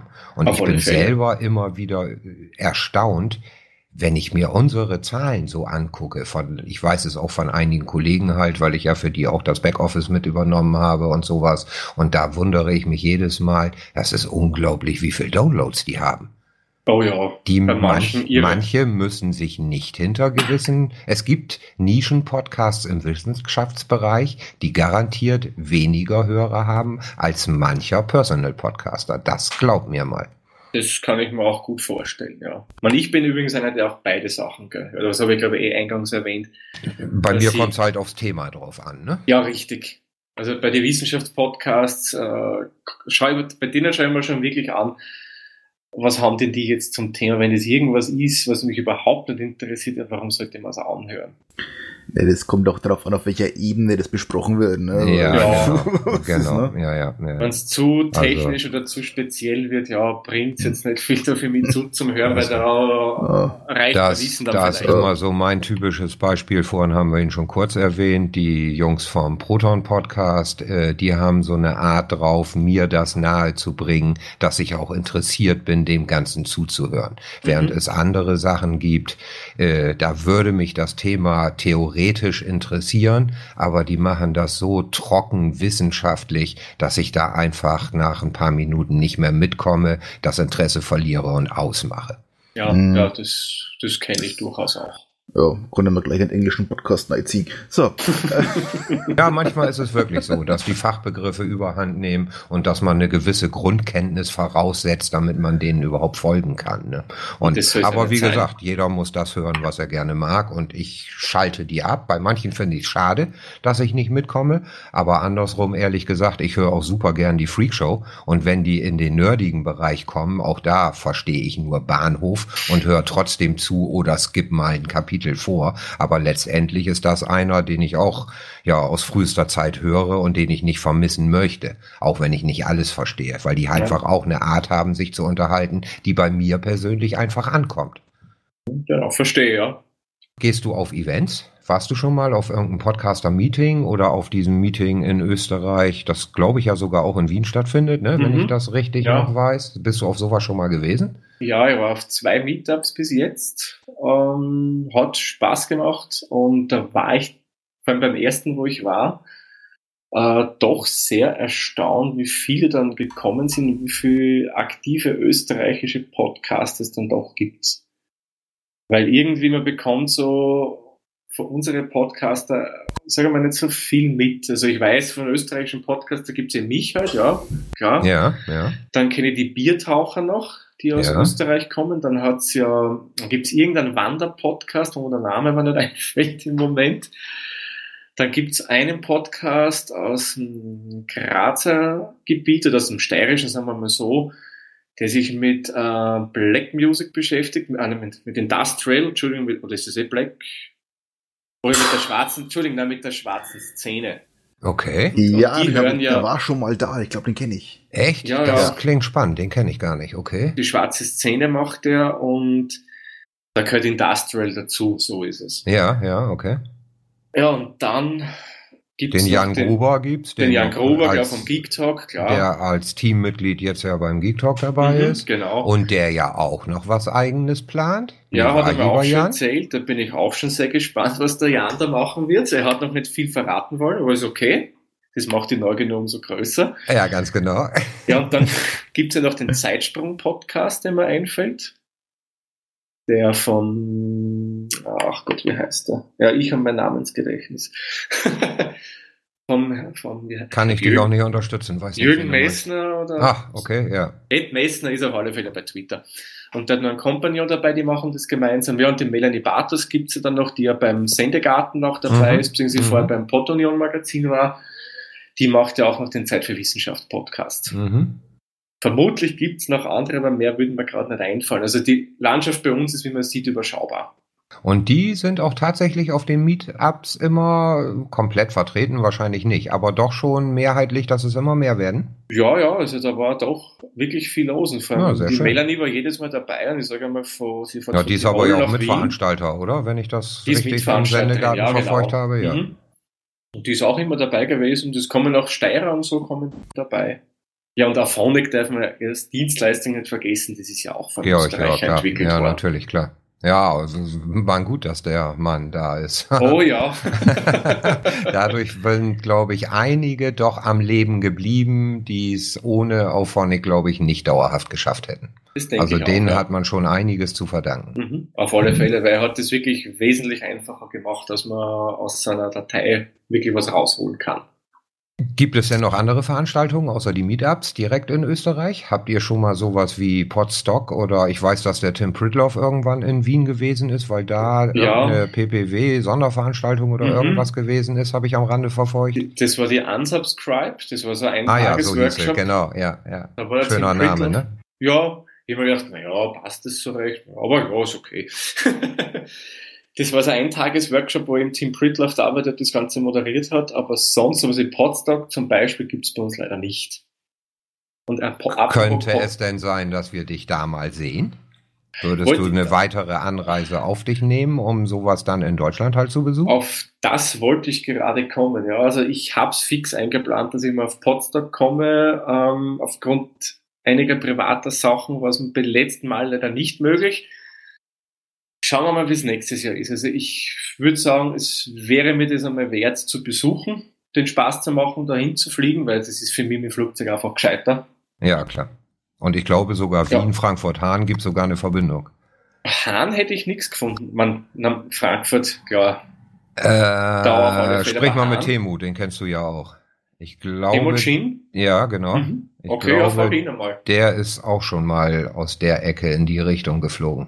Okay, dann kann ich nur mal fragen. Weil ich hätte jetzt auf die Schnelle damals nichts gefunden. Aber das Podstock würde mich schon sehr, sehr verlusten, weil ich höre immer die ganzen äh, Podcast-Folgen dann, die noch oder während Podstock rauskommen. Ja, die Stimmungen dort stellen wir schon super vor. Es macht schon Spaß, außer Frage. Das denke ich mir auch. Man sicherlich wäre sowas wie dieses, äh, dieser Podlove Publisher Workshop oder Subscribe, wie sie es jetzt nennen, auch einmal interessant ja, nur, natürlich auch das Ding jetzt, die in nur, äh, den WDR-Gebäuden in München stattfinden wird und sowas, das ist alles sicherlich, aber das ist nicht vergleichbar. Da sind ja, sieben, acht, zehntausend Leute und bei uns sind 60 bis 100.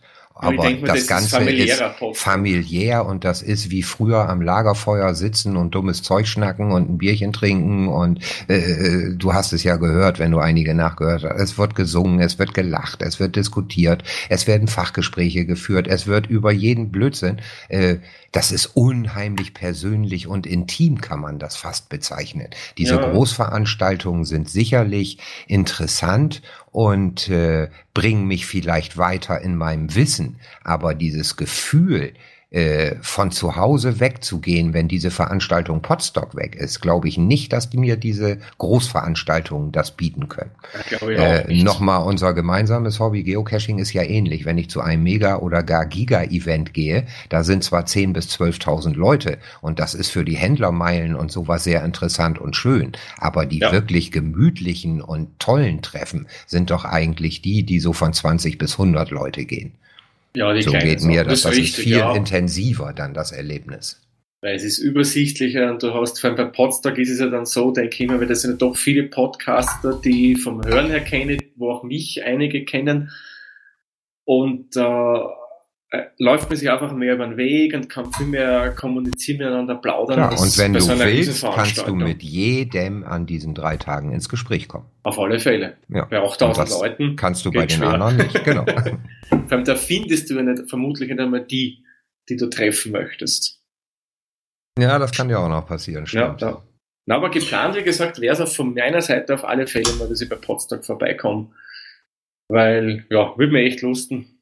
Weil ich gerne mal ein paar von, also ein paar, die man nur so hört, auch mal persönlich kennenlernen möchte. Ja, kann ich gut nachvollziehen. Mhm. Ging mhm. mir ja ähnlich, ja. Genau. Ähm, Tja, Sven, wir sind wir irgendwie mit unserem Dokument am Ende, ne? Mm, ja, aber ich wollte mal noch äh, darauf ansprechen, also ich werde ja dieses Jahr mal auf der Subscri Subscribe 8 sein. Ach, tatsächlich? Und, ja. Oh, oh, schön. Kann ja mal berichten. Oh, ja, ja cool, ja, weil, ja ich habe jetzt doch schon einige Vergleiche. Ne? Ich war schon ein paar Mal auf dem äh, Podcaster Barbecue, ich war jetzt beim Podstock, ich war beim Bobs und Bob Sommerfest, ich war, oder wer jetzt dann zu Subscribe gehe. Ne? Schauen wir mal. Warst du dann nach München auf die Subscribe? Ja, auf München, ja. Ah, okay. Ja, das wäre echt cool, wenn du da noch drüber was erzählen könntest. Es würde mich echt mal interessieren, wie das dort so abläuft. Also, also zumindest habe ich es vor, dahin zu gehen. Ich habe schon ähm, ein Hotelzimmer aber noch keine Karte, weil der Kartenverkauf, der hat noch nicht stattgefunden. Ja. Das ist Ach zwar so, Ende August, ist, aber. Ja. Das ist, ist da ja immer ein bisschen schwierig. Bald? Ja. Ich glaube, wir sind Anfang Oktober oder so. Ah, oder ist, das, oder ist das im September noch? Nee, ich meine, das wäre, boah. Na, plötzlich Mitte Oktober müsste es, glaube ich, ja, sein. Ja, um den, um, den, um den 15. irgendwas, mhm, glaube ich. Ich glaube, ja. 7, 14. glaube ich sogar. 14., 15. oder so. Ah, ich glaube, ja. Die Veranstaltung eröffnet im 14.10. Ja. Ja, Mitte Oktober. Ja. Ja, da bin ich ja schon gespannt, was du uns so alles mitbringen wirst. ja, genau. Apropos gespannt. Ähm, gespannt können jetzt auch unsere Hörer sein, denn jetzt kommen wir wirklich zur letzten Frage. Und zwar, die ist immer recht persönlich. Thomas, was möchtest du unseren Hörern in eigener Sache noch mitteilen? Äh, ich muss weg. nein. Die Kinder schreien. nein, nein. ja, was will ich mitteilen? Das ist eine gute Frage. Hört mehr Sprechgröstel. Genau. Nein, also jetzt vor allem äh, Gabelbissen zum Beispiel, wenn ich jetzt wirklich, wie wir vorher gesprochen haben, ähm, ihr sagt, naja, ich koche nicht so gerne und so, aber da kann ich wirklich nicht empfehlen, hört dennoch einmal in Gabelbissen rein, wenn euch äh, österreichische Küche ein bisschen interessiert, was so dahinter steht, weil bei mir geht es nicht nur ums Kochen, wo wir jetzt wirklich ein Gericht zubereiten, sondern bei mir geht es auch ums Hintergrundwissen, weil ich will äh, haben, oder die Idee des Gabelbissen war ja, dass man weiß, was man da isst und ein bisschen äh, so ein Background hat, wo es herkommt. Und ich denke, das kann durchaus auch für viele interessant sein, die nicht so gern kochen.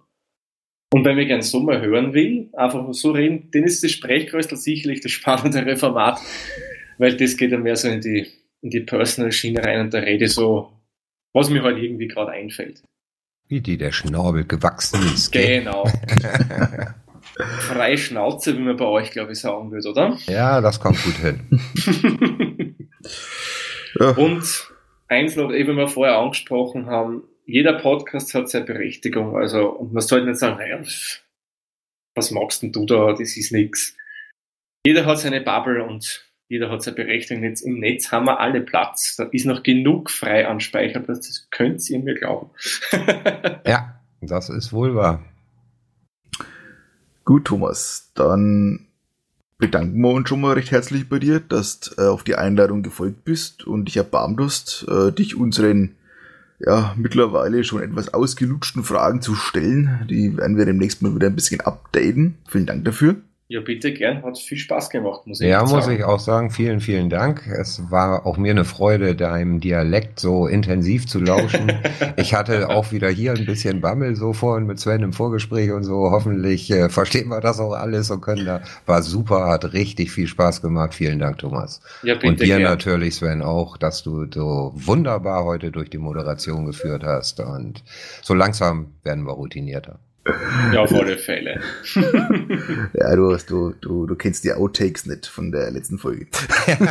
das ist richtig, die kenne ich Aber nicht. Aber da, da hatten wir auch die Messlatte irgendwie gleich am Anfang vielleicht ein bisschen zu hoch gelegt.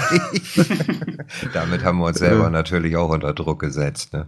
Aber man muss immer klein anfangen. Das ist wie beim Bierbrauen. Da habe ich auch nicht gesagt, okay, ich brauche jetzt kein riesen Top-Bier, sondern man fängt mal unten an also und dann kann man sich immer noch verbessern. An eher andersrum gedacht und haben gedacht, wenn wir den Martin Rützler überleben, dann schaffen wir die anderen auch.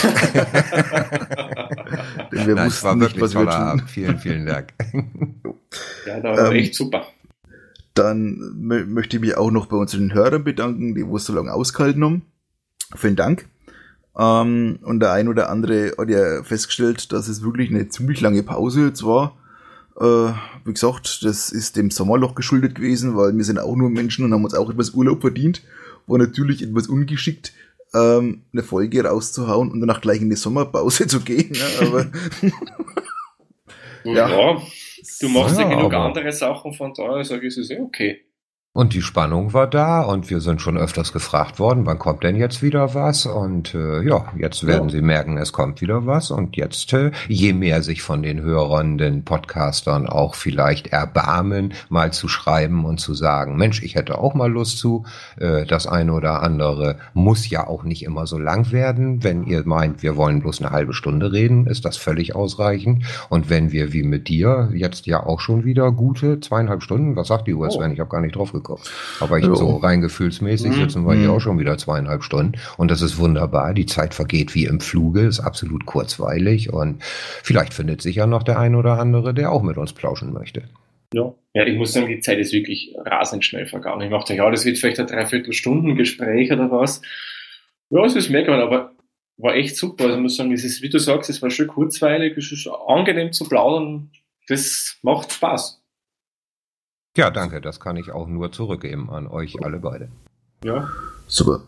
Dann behalten wir den Gedanken Spaß im Kopf und verabschieden uns. Wir wünschen euch alles erdenklich Gute und wir hoffen, dass ihr einfach beim nächsten Mal wieder neu hört, bei der Podrevue und ich sag schon mal Servus.